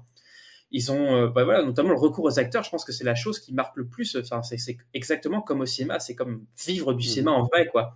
Et là, on a une métaphore finalement. Moi, je pense qu'en fait, plus le message du film euh, de la part de Fincher, c'est peut-être de dire que finalement la fiction euh, en soi peut avoir un impact sur la réalité. C'est-à-dire que la fiction n'est pas uniquement fictionnelle, elle a un impact sur le spectateur, elle, elle arrive à l'impacter, à lui, à lui, à le, à le, comment dire, à l'influencer d'une manière ou d'une autre. Et là, par exemple, c'est le cas de- d'essayer, voilà, par la fiction, d'essayer de faire aller certaines personnes mieux. C'est le cas, euh, par exemple, voilà, euh, d'aller voir, d'aller au cinéma, par exemple, quand on, on se sent mal, etc., pour essayer de se sentir un peu mieux. Euh, bon, après, euh, que ce soit euh, véritablement vérifié ou pas, mais on sait que finalement l'art a un effet aussi de entre guillemets de bien-être, peut-être pas de thérapie, ça c'est clair, mais en tout cas un effet qui peut euh, apporter un, meilleur bien-être. Euh, On a aussi euh, comment dire le, enfin ça peut ça peut avoir plusieurs effets quoi pour le coup. Et je pense que c'est vra- vraiment le discours du film, c'est de mélanger la fiction et le jeu pour essayer pour le coup et de dire que malgré le fait que ce soit de la fiction que ce soit faux, ça a un réel impact sur les gens qui s'y impliquent directement, et notamment les spectateurs de cinéma. C'est pour ça que, en tant que spectateur de cinéma, on s'identifie totalement à ce personnage-là aussi, qui finalement est exactement dans la même position que nous qui sommes devant le film. Alors moi, je trouve pas qu'il est dans la même position que nous en tant que spectateur, puisqu'il est acteur. Dans l'expérience, il est à l'intérieur de l'expérience, il n'est pas spectateur, justement. Oui, mais euh, il est, alors il est, il est, mais comme, enfin comme nous, on est acteur dans le film, c'est-à-dire on, on va être impliqué dans le film, on va essayer, on va essayer nous aussi d'essayer de, de choisir, comment dire, de, euh, de participer à cette enquête, d'essayer de l'élucider, notamment au premier visionnage en vérité. Est-ce que c'est pas pour dire aux gens qu'il faut être acteur de sa vie? Non, je pense que c'est pour dire, non, je pense que c'est pour dire aux gens qui sont surtout acteurs euh, au sein d'une fiction, qui sont pas passifs aussi. Je pense que c'est tout un, voilà, il y a, il y a- il y a- je pense qu'il y a, il y a, il y a, y a- il y a cette idée-là en fait d'essayer de complètement de toute façon de métaphore du monde, du monde du cinéma, du monde de la fiction, du spectacle, de comment ça peut influencer le, le spectateur.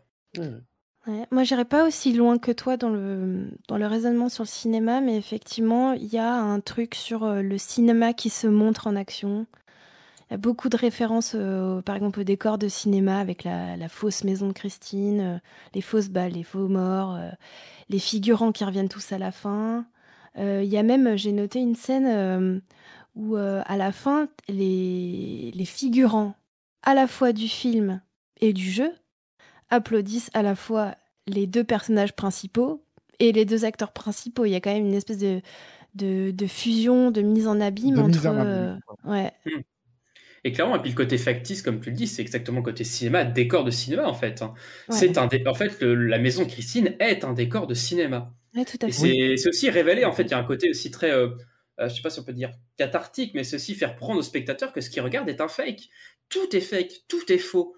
Et en fait, on sait du début à la fin que c'est faux, mais on a envie d'y croire. Et je trouve que ça, ça, ça rejoint peut-être un peu aussi la vie de Trucy, c'est-à-dire qu'il sait du début à la fin que c'est un jeu, mais finalement, il est pris dedans. Il n'a pas envie d'en sortir. Comme nous, on est spectateurs, on est pris dans le film, on a envie de savoir comment ça va se terminer finalement. Et c'est peut-être pour ça finalement qu'il n'a pas jamais Et d'ailleurs, y y il y a même des indices qui sont faits exclusivement pour le spectateur et pas du tout pour Michael Douglas, ah, pour euh, Nicolas, du coup. Je pense par exemple, quand il est au bord du toit, qui s'apprête à sauter, elle a un petit « oh merde ». Celui-là, il s'adresse pas à Michael Douglas, il, Oui, s'adresse au spectateur. clairement. Euh, Et c'est un Robert de fake pour nous, quoi, parce que pour lui, ça, Oui, oui. lui, il va pas l'entendre, quoi. Bah oui, c'est ça. C'est pour nous, c'est pour nous laisser dans la, encore une fois dans la, dans le doute vraiment jusqu'à la fin, quoi. Je, je sais pas, parce que moi j'ai l'impression que quand ils sont penchés sur le corps du frère, ils font exprès de parler un petit peu à haute voix pour, euh, pour, euh, pour euh, enfoncer encore plus Nicolas dans, ce, dans cette Oui, mais même, croyance que ça même s'il était prévu qu'il saute, à- s'il était prévu qu'il saute à cet endroit-là, etc., elle, elle va pas dire oh merde, quoi. Pas, pas, pas si ce n'est pas pour nous tromper nous. Puisque son but à elle, c'est qu'il saute, elle va pas faire un petit oh merde à ce moment-là, quoi. Ben, je sais pas, justement, si, justement, si elle, si elle a l'air convaincue que c'est pas ce qu'il faut qu'il fasse, ça peut le. Après, le film s'adresse. le- Ouais, je comprends. Après, le film s'adresse avant tout aux spectateurs et on a un gros plan sur elle, etc. Je pense que le film n'a Ouais. pas intérêt à essayer de dire, en gros, oui, c'est une technique euh, pour, pour, pour discuter entre eux. Non, je pense que, comme dit Trousky, je suis d'accord avec lui, ça s'adresse directement aux spectateurs, c'est pour nous foutre dans le doute jusqu'à la fin. Ça s'adresse directement aux spectateurs. Je, je suis partisan plutôt de cette, cette idée-là pour le coup. Par, par rapport au cinéma, au décor et tout ça, euh, une belle référence aussi au magicien d'Oz. Euh, quand il est dans la voiture, il dit, euh, je sais pas si en français il le dit, mais en tout cas dans la version v- originale, il dit Je veux tirer le rideau. Euh, il, veut, il veut rencontrer le magicien. Ouais. Oui. Il y, a- y y toujours cette idée-là d'aller en fait au-delà du, euh, au-delà du décor, au-delà du factice. C'est ce qui se passe un peu à la fin. Enfin, en tout cas, c'est l'impression qui se passe à la fin quand il rentre dans la, dans la salle des acteurs. Pour ça, j'aime beaucoup cette scène-là. Au moment où il rentre dans la salle des acteurs, en fait, il entre dans les coulisses du film. quoi. C'est génial. T'as l'impression que tout se dévoile contre toi et en fait, t'es encore dans le film. C'est une espèce, tu sais, c'est, en fait le film marche par imbrication comme ça sans cesse en fait de réalité. C'est une réalité imbriquée dans une autre réalité imbriquée. En fait, tout est factice dans le film du début à la fin. C'est pour ça que la fin est un peu décevante parce que finalement, elle promet en fait euh, le retour complet à la réalité. Euh, et c'est pour ça, je pense, que ça a déçu, déçu beaucoup de personnes parce que finalement, cette fin est un peu terre à terre comparée en fait à la complexité. pour moi, la complexité de la construction du film à, à l'avance. En fait, une fin plus mitigée, ou en tout cas plus, euh, plus, euh, plus comment dire, plus euh, moins tranchée, aurait, je pense, beaucoup plus aux spectateurs, c'est-à-dire de les faire encore hésiter, est-ce qu'on est encore dans le jeu ou pas? Et ça finit un peu comme ça, d'ailleurs, euh, à la fin. On se demande si on est encore dans le jeu ou pas. Euh, alors, Ouais. j'ai- Oui, oui. À, à- à- à la toute fin, il y, a, il y a ce petit jeu avec elle là où, il- où elle, où elle lui demande est-ce que vous voulez m'accompagner ou pas? Et on se demande finalement si on n'est pas encore dans le jeu. C'est le truc qui est fait pour. C'est assez léger hein, parce que finalement on se dit ouais, mais non, finalement peut-être que. Mais finalement, ce- ce- cette petite phrase qui est dit, ça nous fait dire est-ce qu'on serait encore dans le jeu? Et en fait, finalement, le film n'est pas terminé. Il y a encore, en fait, il y a encore une étape encore à, à franchir. Bah, pour moi, ça, ça fait partie des trucs qui, qui sont pas assez développés dans le, dans le film. C'est-à-dire qu'il entame des trucs, par exemple, euh, une réflexion sur le cinéma. Il entame une réflexion sur le cinéma, mais bon, bah, on n'a pas plus de réponses. C'est pas Holly Motors, quoi. Euh, oui, bon. Et il y a. hum, Très peu de films qui oui. sont Holly Motors, ça pour Holly Motors pour le coup. Bon, Soyez Holly Motors pour le coup. Ouais, il y a- et on dirait que c'est plus euh, de l'autocongratulation euh, du réalisateur. Enfin, je sais pas, c'est c'est bizarre. c'est- On, on sait pas trop pourquoi il, il parle de, de cinéma finalement euh, au, au sein du film. Et, et- et ce truc-là que tu évoques, cette fin qui est assez, euh, mystérieuse, cette, euh, vraiment la toute fin, là, le, dialogue qu'il a avec Christine, ça fait référence pour moi à un, autre truc qui part ailleurs, c'est-à-dire la référence à Alice au Pays des Merveilles, entamée plus tôt dans le film avec la chanson de, Jefferson Airplane, euh, White Rabbit, où on peut, voir Christine comme euh, le lapin blanc, finalement, à suivre pour aller, euh, en gros, au Pays des Merveilles. C'est un peu ce, cette métaphore-là. Et à la fin, on sent que Nicolas, il veut la suivre, et il y a justement cette musique White Rabbit qui revient. Donc on se dit, ah, il va la suivre, est-ce qu'il va suivre le lapin blanc? Mais du coup, c'est encore une autre piste, et je trouve que là, le film, il s'éparpille, quoi. Je sais pas ce que vous en pensez. Moi, je l'ai pas vu comme ça. J'ai pas eu ce doute-là euh, dans cette, euh, dans cette conversation. Pour moi, le jeu était terminé. Et en fait, euh, ce que Nicolas a trouvé, c'est l'amour au final. Parce que ce personnage-là n'aimait plus personne. Même, même son ex-femme, quand il l'a au téléphone, c'est horrible la façon dont il s'adresse à elle. il a dédaine totalement. Et finalement, à travers ce jeu, à travers cette évolution dans ce film-là, il trouve l'amour. Et moi, je, moi, j'y ai cru. Je me suis pas dit, est-ce que le jeu continue? Je me suis dit, bah, le jeu est fini, et puis il, a, il entame une relation, quoi. Ouais, finalement, il est tombé vu- amoureux j'ai de plutôt vu quoi les choses comme j'ai vu j'ai plutôt vu les choses comme Gabriel. euh, bah, amoureux de quoi? Amou- Amoureux finalement, je pense. bah, euh, il était tellement coupé de tout que même juste la, la- la relation fake qu'il a eue avec elle, euh, il a envie il a envie d'en savoir plus quoi. Euh, Ouais, mais en fait, mais, il- mais par contre, la, il est la- la que vous il est amoureux d'un personnage, à l'instar d'un, par exemple d'un cinéphile, plus qu'en Mhm. fait finalement de l'actrice en soi. Je pense qu'il est, il, il est, c'est plus le personnage en fait qui lui a plu que l'actrice, parce qu'en fait l'actrice il sait absolument rien d'elle. Possible, mais ça reste à découvrir, il le dit d'ailleurs. Oui. Euh, voilà quoi. C'est vrai. Bah, bah, on va le découvrir maintenant, quoi, c'est pas grave, on s'en fout. Euh, voilà. Mais, mais par contre, je- enfin, la, la fin que tu avances, toi, je l'avais pas pressentie du tout et je la trouve intéressante aussi, en fait. Le fait que le, en fait, c'est le jeu qui continue. Mais je pense que si ça avait été ça, ça aurait été plus appuyé. Euh, d'une Bah, façon ou d'une autre. Je pense justement que c'est pas appuyé justement pour pas que ce soit trop, euh, euh, trop évident pour le coup. Mais moi je pense que cette fin-là, en tout cas, euh, vraiment s'ils hésitent à la suivre ou pas, à mon avis, c'est vraiment fait pour hésiter. Pour que le spectateur hésite à se dire. Parce que finalement, on s'est tellement fait manipuler pendant tout le long du film. Et puis là, finalement, on se dit, bah ouais, voilà, c'est résolu. Tout est tranquille, tout a été fait. Mais le film entier, en fait, a fonctionné comme ça. À chaque fois qu'il y a un truc qui se passe, on se dit ah ça y est c'est fini on a découvert la réalité. En fait il voulait lui voler son argent. En fait non pas du tout. Il y a encore un, encore une autre imbrication dedans. Et finalement c'est le jeu des poupées russes. À quelle poupée russe est-ce qu'on va s'arrêter? Est-ce qu'on est vraiment dans la bonne poupée russe? C'est Ouais. Inception en fait. C'est un peu comme Inception c'est la même manière. Dans quel en fait dans quel niveau de rêve nous sommes? C'est la même chose c'est exactement la même construction. Et finalement euh, finalement cette petite phrase à la fin cette hésitation du personnage à la suivre ou pas c'est exactement la toupie à la fin de d'Inception pour savoir est-ce qu'on est encore dans un rêve ou pas du tout Oui, et puis Alice au pays des merveilles, quoi.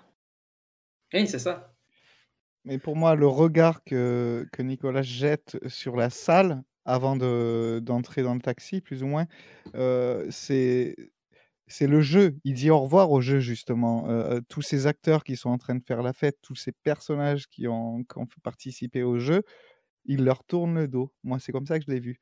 Il, il jette Mhm. un dernier regard et puis il, il monte dans le taxi avec la femme pour, euh, pour continuer sa vie, en fait. Euh, mais cette femme, finalement, euh, elle est l'une des instigatrices de, de CRS. Elle a l'air d'être même haut placée euh, dans cette société. On ne sait pas qui c'est, on ne sait pas ce qu'elle veut.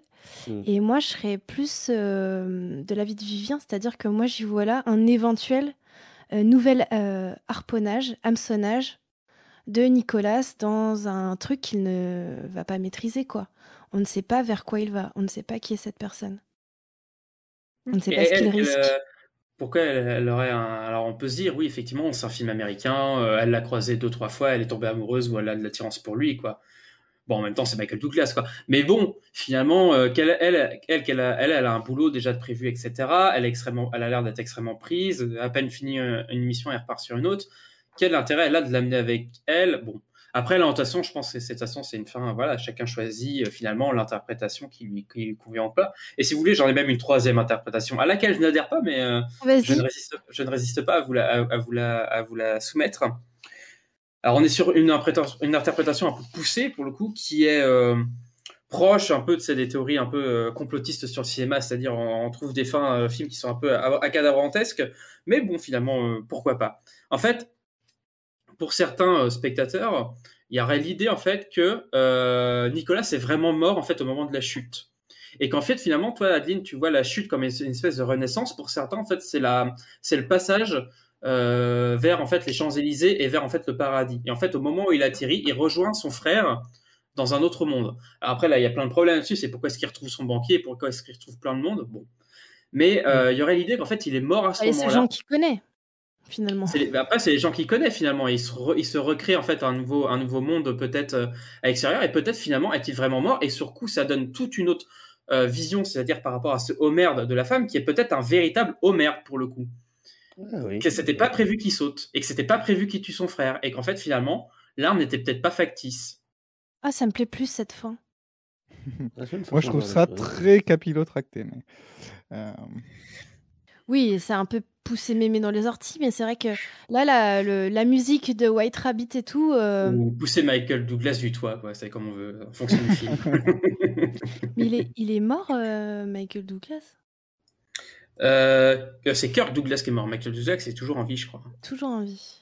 C'est surtout que Kirk Douglas, au moment où il est mort, il avait 112 ans, je crois. Il était, il était- je crois, attends, je crois que son père. En plus, hein, hein, il est. Ah non, non, J'ai il- dit- bon, J'ai dit c'est Mestre Raymond, mais il faut avoir la ref, pardon. je suis sûr que j'ai, mais j'arrive pas à le retrouver. C'est dans le trône de fer. euh, Ah oui, oui, d'accord, ok.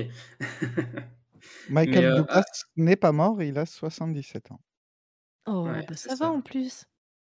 Il est mort en Oui, fait il jouait, 63 il jouait, il 63 jouait ans, encore hein. dans, le- dans les derniers Marvel, il me semble. Il était le père de Ant-Man, non?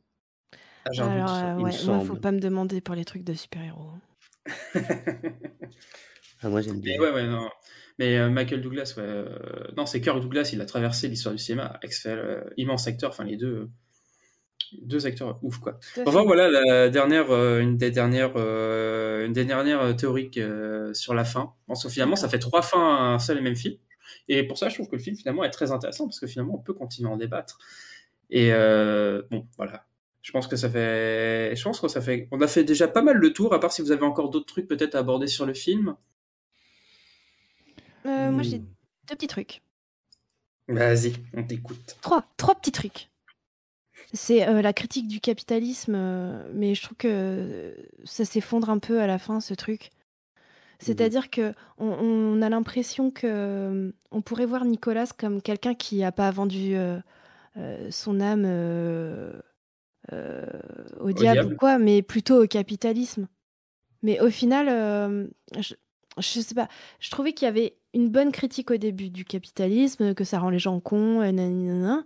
mais au final, ça s'effondre parce que c'est comme si on- le film disait euh, euh, les riches peuvent tout se permettre pour s'amuser, c'est-à-dire que, en gros, euh, l'argent cause des dégâts, mais parce que ils sont riches, du coup, ils peuvent réparer les dégâts grâce à leur richesse et se payer des jeux euh, très chers pour euh, aller mieux.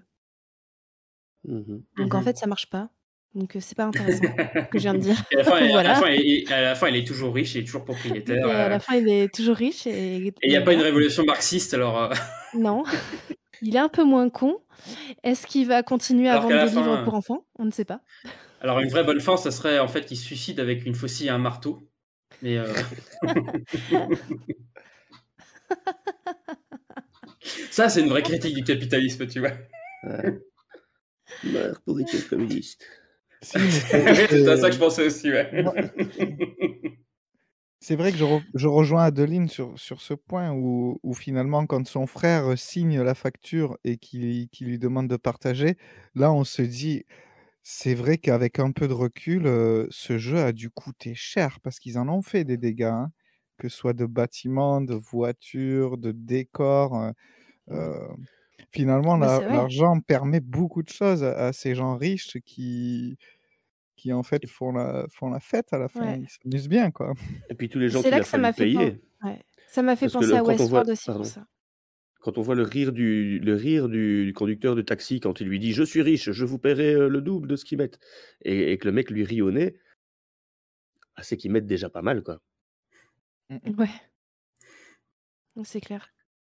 L'équivalent d'une production de film, quoi. Ah ouais, je pense. hein. C'est ça. Mm. Bah, du coup, euh, il est très très riche, quoi. C'est Elon Musk. Bah, euh, dans le, dans le compte en banque, euh, 660 millions sur son compte courant, ouais, ça, ça, ça Ouais, doit être, ça doit être quelqu'un c'est ce que j'allais dire. Dans le compte euh, en, en Allemagne, il y a euh, 600 millions de dollars, hein, quand même. C'est quand Ouais, même en plus, euh, en plus, il a un compte dans un pays qui n'est pas un paradis fiscal, donc ça veut dire qu'il paye des taxes en plus. Ouais. Alors qu'il y aurait un compte en Suisse. Alors, ça- c'était le premier point, je crois, si j'ai bien C'est compté. le, le premier point, mais du coup, on pourra l'enlever, ça sert à rien. Ah, mais si, si, c'est intéressant sur la critique du capitalisme, effectivement. On aurait pu le voir comme ça euh, au début du film, d'une espèce d'institution complètement déshumanisante dans lequel, en fait, il est complètement entré et desquels, en fait, il devient plus qu'un rouage dans une machinerie. Et en fait, il est là juste pour faire fonctionner cette machinerie, pour le rendre plus riche et en fait, qu'il le déshumanise totalement. Et ouais, non, si, euh, c'est un truc qui se tient. Effectivement, à Et la, fin, fin, en fait, tout à va la fin, mieux. on dit, bah, à la fin, on dit, oh, finalement, si, il y a un capitalisme, euh, il y a un capitalisme moral, etc. euh, il y a euh, finalement les riches, bah, il suffit de leur dire ah ben il faut faire le bien, et puis, puis ils se mettront à faire le bien, tu vois. Et après ça devient Bill Gates et puis il donnera des, à des à des euh, à des, à des œuvres de charité, tu vois, c'est ça. Et il fera du fait- capitalisme vert. Voilà, exactement. Mais tu vois, à la fin, c'est un peu ça, ça fait un peu, c'est les repas d'œuvres de charité à l'américaine, là, où ils sont tous avec leur coupe de champagne, etc., pour donner des millions pour sauver les, les enfants qui crèvent de faim dans le monde, alors qu'ils sont tous en train de se bourrer euh, euh, le ventre de, de petits canapés de foie gras et, et de champagne rémois. C'est un peu, c'est un peu indécent cette fin. hein. Quand on se dit euh, tout l'argent qui a été dépensé dans ce jeu pour un seul homme, c'est, ça pose questionnement quand même. Surtout quand t'as des acteurs en plus qui jouent le rôle de gens qui n'ont pas les moyens, quoi. en plus. Alors, deuxième point. Deuxième point. Euh, mais c'est par, par rapport à ce que tu disais tout à l'heure, euh, l'idée de société secrète. Euh, Est-ce que vous avez vu le logo de la société euh, CRS En fait, c'est une pyramide. Et moi, ça Mmh. m'a tout de suite évoqué le système pyramidal classique euh, qui, qui est présent dans toute arnaque euh, digne de ce nom. Et Les donc, euh, francs-maçons. ça- les... Les Et Illuminati. Les Illuminati. Est tous. tous. Et euh, donc, on aurait pu comprendre dès le départ qu'il y avait un, un truc de tromperie, tout ça, machin. Euh, et que, bah, enfin, dans le système pyramidal, euh, l'idée de que les élites du mouvement spoilent euh, les gens du bas, les adeptes, tout ça, l'histoire d'argent, nanana. Et il y a même ce symbole-là qui est euh, avec le building CRS, parce qu'on apprend que le building appartient à CRS. Et donc, bah, élévation dans les étages. Au début, ils sont au 14e étage, après, ils sont au 25e étage à la fin du film. Donc, euh, l'idée de, de système pyramidal comme ça, qui est évoquée. Mais sans plus de. Voilà, c'est le problème du film. C'est qu'il avance des trucs, mais il n'y a pas de. Il n'y a pas de. A pas de... de résultat, quoi. Il n'y a pas de fin. Comme avec White Rabbit, pareil. Mhm. Ça revient, à- ça, ça, ça, ça, ça, re- ça re- recroise un petit peu ce que tu disais aussi avant sur euh, la critique du capitalisme finalement, enfin la critique Oui. un peu des, des hiérarchies euh, et de l'aspect pyramidal de la société, effectivement. Mais là, effectivement, je pense que c'est des, je pense c'est ça, c'est des trucs, des trucs plus que nous on voit avec peut-être notre œil euh, français euh, et puis ici euh, notre œil peut-être aussi un peu anticapitaliste, euh, euh, voilà, un peu influencé par par ça. Euh, je pense que d'autres spectateurs ne verront pas du tout ça et je, je pense Mm. pas finalement que le film euh, dénonce véritablement ça. Je pense pas du tout. Le... Non, il dénonce pas. Après, moi, je me suis dit. contrairement au suivant Fincher, euh, qui le fait clairement. Ouais. quoi. Oui, c'est vrai que dans c'est après, peut-être des oui. fausses pistes. Pardon. Mm. C'est peut-être des fausses pistes. Il met des fausses pistes comme ça pour tromper le spectateur. Mais après, non, mais après, c'est vrai qu'en fait, ce que tu dis est totalement logique finalement avec Fight Club qui arrive après. Quoi. Euh, Mhm. ça, dans Fight Club, sur coup, ça va beaucoup plus loin. Euh, dans, espèce de, dans cette espèce de critique totale de la société, mais on a encore, finalement, on est encore sur des marginaux, mais bon, des marginaux qui sont pas de la même manière, parce que lui, il est un peu marginal aussi, enfin, il est totalement ancré dans le système, mais euh, socialement, il est totalement marginalisé, quoi. Il, a, il, il connaît personne, il fréquente personne, quoi. Ouais. Il est totalement solitaire.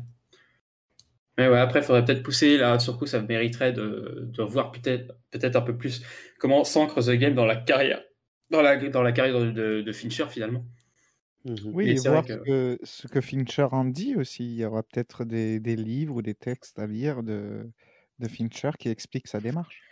Bah, Là-dessus, je, je pourrais vous en lire un passage, parce que sur coup, j'ai fait quelques petites recherches avant peut-être que Adeline euh, n'entame son troisième point. Et qui, Alors, je mon troisième euh, point, euh, c'est un fan, euh, fan fact. Alors, c'est pas. euh, Ah, d'accord. Parce que moi aussi, j'ai des fun facts, mais euh, bon, alors. Fan le coup, je- fact Mais sur le coup, là, j'ai en fait, j'ai cherché un petit peu et puis je suis tombé sur un- une recension euh, qui est publiée sur le site du Ciné Club de Caen. Euh, Ciné Club est encore, je crois, très actif encore aujourd'hui. Oui, c'est un- bien ça. Ça m'a beaucoup aidé quand je faisais mon mémoire. Le Ciné Club de Caen? Oui, ils ont écrit plein plein de trucs intéressants. Ouais, bah ouais. Et là, donc, sur une recension de l'ouvrage David Fincher, Simulacre et réalité. Alors, je crois, alors, je sais pas c'est un ouvrage, si c'est une revue, euh, euh, une revue consacrée sur quoi à, au cinéma de David Fincher. Et puis, il y a cette phrase là qui m'a, que j'ai beaucoup aimé parce que sur coup, ça, ça résume pas mal le film, je trouve. Euh, donc, je, vous lis la, citation. Dans son œuvre déjà conséquente, la fiction repose essentiellement sur une distorsion du réel, enclenchée par le désir d'un personnage. Le vrai découle du faux, et cet effet miroir nous dévoile la nature trompeuse des apparences au sein d'un monde voué à l'illusion et à la duplicité. Donc on trouve en fait toute cette idée là qu'on a développée sur l'idée en fait tout est fake, tout, tout ce qui paraît réel finalement est complètement illusion. Et c'est pour ça finalement que je trouve qu'à la fin du film on peut continuer finalement à, à hésiter sur cet aspect, euh, sur cet aspect finalement réel qu'on veut qu'on veut nous proposer à la à la à la fin du film. Et donc, sur coup, j'ai pas lu ce, ce, livre sur David Fincher, mais à mon avis, ça, ça, irait bien dans ce sens-là, sur coup de voilà pourquoi finalement Fincher est, un réalisateur très intéressant dans le cadre de Cinétique et de la Scepticothèque. Même, je pense qu'il y a peut-être d'autres films de Fincher. Moi, ça fait longtemps que j'ai pas vu Seven, ça fait longtemps que j'ai pas vu. Euh, euh, Fight Club par exemple, mais je pense que ça pourrait être aussi peut-être des films intéressants à discuter dans le cadre de, ce, podcast par exemple, pour essayer de creuser un petit peu cette question de l'illusion euh, de la manipulation dans le cinéma finalement de, de, Fincher, du labyrinthe, de cette idée du labyrinthe, du puzzle, euh, voilà, tous ces, ces, euh, toutes ces choses en fait qui, euh, qui rendent aussi le cinéma de, de, extrêmement ludique pour le coup. Je viens de voir sur IMDb par rapport au logo, alors attendez, j'ai cliqué sur mauvais truc. Par rapport au logo, donc le symbole utilisé comme le logo CRS est le triangle de Penrose une illusion d'optique, objet impossible, créée par le psychiatre Dr Lionel Penrose et son fils, mathématicien et lauréat du prix Nobel Sir Roger Penrose. Le triangle a inspiré le travail de l'artiste MC Escher. Je ne sais pas si vous voyez cet artiste euh, MC Escher qui fait, ouais. en fait, tous oui. les dessins qu'il fait sont basés sur des mathématiques. Donc, euh, effectivement. C'est que des trompe-l'œil, c'est ça. Hein. C'est des escaliers qu'ils ont l'impression qu'ils descendent, en fait, ils montent. Euh, c'est des trucs voilà. comme ça. C'est que des illusions où tu as des poteaux qui s'entrecroisent, alors que ça nous paraît logique à la première vision. En fait, quand on s'y attarde un petit peu plus, en fait, tout est complètement euh, impossible. tout est complètement impossible, en fait, au niveau ré réel. Quoi. Enfin, pas que, mais essentiellement. Ouais, ouais. C'est essentiellement ça. Puis tout son travail est basé sur les maths. Donc, euh, effectivement, il y avait quelque chose de caché avec ce triangle euh, de Penrose, du coup. Et donc, ce petit fun fact, Adeline. Fun fact. alerte fun fact. On va trouver un, un trouver un, un jingle pour l'alerte fun fact à la fin de l'émission, tu sais. Et on va faire chanter Adeline. Elle nous a montré qu'elle chantait très bien la, la Non, c'était sur le. À un moment, quand il arrive à Los Angeles, il arrive au Johnny's Coffee Shop. Je me suis dit, Johnny's Coffee Shop, je connais. Et en fait, euh, effectivement, c'est un, un, café culte de Los Angeles qui, qui a vraiment existé, qui aujourd'hui est fermé et qui est apparu dans, dans plusieurs films euh, où des scènes ont été tournées, etc. Donc, euh, bah, par exemple, Big Lebowski, Pulp Fiction, Reservoir Dog, American History X, mmh. Miracle Miles euh, de 1988. Et l'histoire, c'est. Donc, je, me... je pense que c'est pas anodin que ce, ce café apparaisse dans le film parce que le pitch de Miracle Mile, Miracle Mile, c'est un, type euh, lambda euh, qui, euh, qui se trouve devant le. De, devant. bah, je crois que c'est ce café. Je sais plus. J'ai pas vu le film. Et il y a une cabine téléphonique qui sonne. Et en fait, bah, il répond. Et euh, quelqu'un au téléphone, euh, affolé, lui dit qu'il y a des missiles nucléaires qui vont euh, toucher LA. Et donc ça m'a fait penser à, à bah, tout de suite au pitch d'un thriller. Ça fait penser à Phone Game, ça fait penser à plein de choses comme ça. Quoi. Mmh. Je pense à Phone Game quand tu as parlé de la cabine, bah ouais. enfin, la cabine téléphonique où le mec se rend. Tu vois, le truc un peu impossible, improbable, une, télé, une cabine sonne et puis le mec te dit que Los Angeles va être bombardé. Ou alors après, tu travailles hors de la matrice aussi, ça marche. C'est ce que j'allais dire. et, euh, et ouais, ce qu'a ce qu fait, euh, en fait, on peut pas le rater parce qu'on a forcément vu un film où il apparaît. Et, euh, et là, dans euh, The Game, c'est la scène qui est très drôle d'ailleurs, où il rentre, il est habillé en costume blanc, il rentre du Mexique, il a plus de thunes, il rentre dans le café et il fait un appel général. Mmh. Est-ce que quelqu'un peut me ramener à San Francisco? Et tout le monde s'en fout. C'est très drôle. C'est vrai qu'il me disait quelque chose, ce café. Bah, il est mythique en fait, ouais. Mmh. Puis vu que tu dis que tu le connaissais, c'est parce que tu vas passer tes vacances à Los Angeles et tu vas ce. Exactement. Ah, voilà, c'est pour ça. non, mais forcément, on est très bien payé à Cinétique, euh, étant donné que les, multinationales, euh, les Illuminati, tout ça, ils nous versent quand même pas mal sur notre compte. On est quand même assez content d'aller à Los Angeles euh, tous, les, euh, tous les étés. euh. On était censé le dévoiler euh, plus tard, ça, Vivien, normalement. Ouais, ouais, bah ouais, on attendait le, le dixième chèque. euh, Enfin, franchement, Attends, euh, bravo. on était payé par des complotistes? Euh, Non, bah du coup, euh, attends, faut pas les appeler des. Qu'on était payé par des gens bien. Oui, Que- voilà, des gens qui existent. des...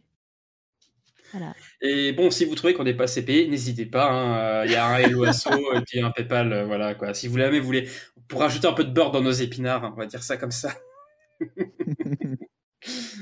Euh, bah, sur coup, Mais- est-ce qu'un un dernier. euh, Mais t'avais pas un, fa- un, un fun fact aussi? Ouais, si, mais je voulais terminer par ça justement. Ah. euh, Donc, je voulais, savoir si vous n'avez pas autre chose à dire avant. C'est bon pour moi. Ah, pareil. Ok, parfait. Donc, je vais terminer avec euh, ma dernière fun fact. Et puis, comme ça, après, on passera à la clôture de l'émission. Euh, Saviez-vous qu'avant euh, qu'avant que ce soit un homme, en fait, le rôle de Sean Penn, qui joue le, frère de Nicolas, devait être en fait une femme. Ça devait être une sœur. Et en fait, cette sœur, ça devait être Jodie Foster qui devait la jouer. Et en fait, Jodie Foster n'a pas pu jouer ce rôle parce que euh, il y a eu un problème de calendrier. Et il se trouve que ce problème de calendrier a été en fait euh, euh, le fait d'un petit film qu'a tourné euh, Jodie Foster euh, dans ces années-là, qui s'appelle Contact. Contact. Un petit film. Un petit film, ouais. Je sais pas si on en parlera sur cette chaîne, c'est pas sûr. Ah, je sais pas, si, pas très, bah, pas très, sep- pas très sceptique. euh, bon, c'est, euh, enfin voilà, je sais pas pourquoi je fais cette fun fact en plus pour un petit film comme Contact, euh, qui est insignifiant. Voilà. Non, en plus, ça fait très longtemps que je l'ai pas vu. Moi, je serais content qu'on le fasse. Et ben écoutez, euh, je, je terminerai là-dessus après, on reparlera de Contact. Mais euh, On va garde peut-être- contact. On garde contact, c'est ça, exact- exactement. Bon, en tout cas, voilà. euh, donc, sur coup, euh, bah, voici en fait la fin de, de l'émission. Euh, bon, on espère en tout cas euh, qu'elle vous aura plu. Hein, donc, euh, pelu. Voilà. Je fais du euh, Ja- Janonymous maintenant, euh, sans vouloir, qu'elle vous aura plu. Et donc, je voulais remercier donc tous les auditeurs qui nous ont écoutés. On espère que voilà, ça, voilà, que ça vous a plu encore une fois. On voulait remercier aussi toutes les personnes qui sont présentes sur notre Discord, qui alimentent un petit peu aussi de leurs euh, propositions euh, les différentes euh, les scepticothèques, euh, qui nous donnent des idées, qui participent aussi à la vie de Cinétique de l'association et du podcast. Et bien sûr, je voulais aussi remercier donc les chroniqueurs présents aujourd'hui. Merci à toi, Gabriel, euh, d'être venu. Merci Vivien. Merci à vous d'avoir écouté ce podcast. disons d'être venu à ton ordinateur pour pouvoir faire un enregistrement à distance quoi mais mais bon voilà tu vois c'est la c'est c'est la voilà c'est comme ça que je vais La le dire quoi. merci. C'est ça. Merci à toi Adeline d'être présente. Voilà pourquoi j'ai trouvé mieux. Ah, mais moi, je suis en direct de Los Angeles. ah bah oui en direct du café même euh, Exactement. voilà. Tu, tu, tu recommanderas un, un, un café euh, à notre santé pour le coup. Bah, merci à vous tous. et puis merci aussi à Trotsky qui a fait tout ce chemin de Belgique pour venir nous rejoindre dans cette émission c'est quand même Ouais, une j'ai belle un, trotte. j'ai un- ouais, j'ai un peu mal aux jambes, là, mais ça va. Merci beaucoup. En plus à pied, effectivement. Donc voilà. Et effectivement, donc fallait que je touche un petit mot à nos éditeurs avant la fin de ce podcast parce que effectivement, la saison 1 de Cinétique touche à sa fin. Le mois prochain, ce sera la dernière émission. Euh, donc dernière émission classique, donc qui portera sur un film et donc qui portera sur non, sur quoi on va pas le dire. On va Bah se oui, garder la que surprise pour la fin. Et puis, si on change, Euh, bah On non, puisque l'émission est déjà enregistrée en vérité. ah oui, Et donc, nous espérons, donc voilà, ce sera le prochain épisode donc, qui va sortir euh, début juin. Et euh, on terminera la saison avec un épisode spécial sur un thème particulier que nous aborderons en fait avec un corpus de films. Donc on va prendre euh, plusieurs films qui traitent d'un seul et même sujet pour en discuter. Et normalement, euh, si on arrive à mettre en place cette émission, on aura aussi euh, un ou plusieurs experts du sujet qui viendront discuter avec nous de ce sujet pour l'approfondir et pour traiter de ce qui différencie la représentation dans la fiction et ce qu'il en est réellement au, sujet, du thème qu'on va donc développer. Et donc, bien entendu, l'émission cinétique reprendra son cours en septembre et on a hâte de vous faire découvrir de nombreux autres films et peut-être pour le coup Contact, on ne sait pas. Euh, en attendant, n'oubliez pas d'aller au cinéma tout en restant sceptique. Restons si sceptiques. Ciao ciao Tu n'as pas vu ce qui était, Jeanne. Tu as vu ce que tu voulais voir. Comment peut-on être absolument sûr de quoi que ce soit J'ai vu des médiums avec des boules de cristal, des cartes anciennes, des hypnotiseurs. Les théâtres font salle comble avec les énergies occultes. Tant que personne ne m'a prouvé que j'ai tort, ça n'existe pas. Cinétique, le podcast cinéma et scepticisme.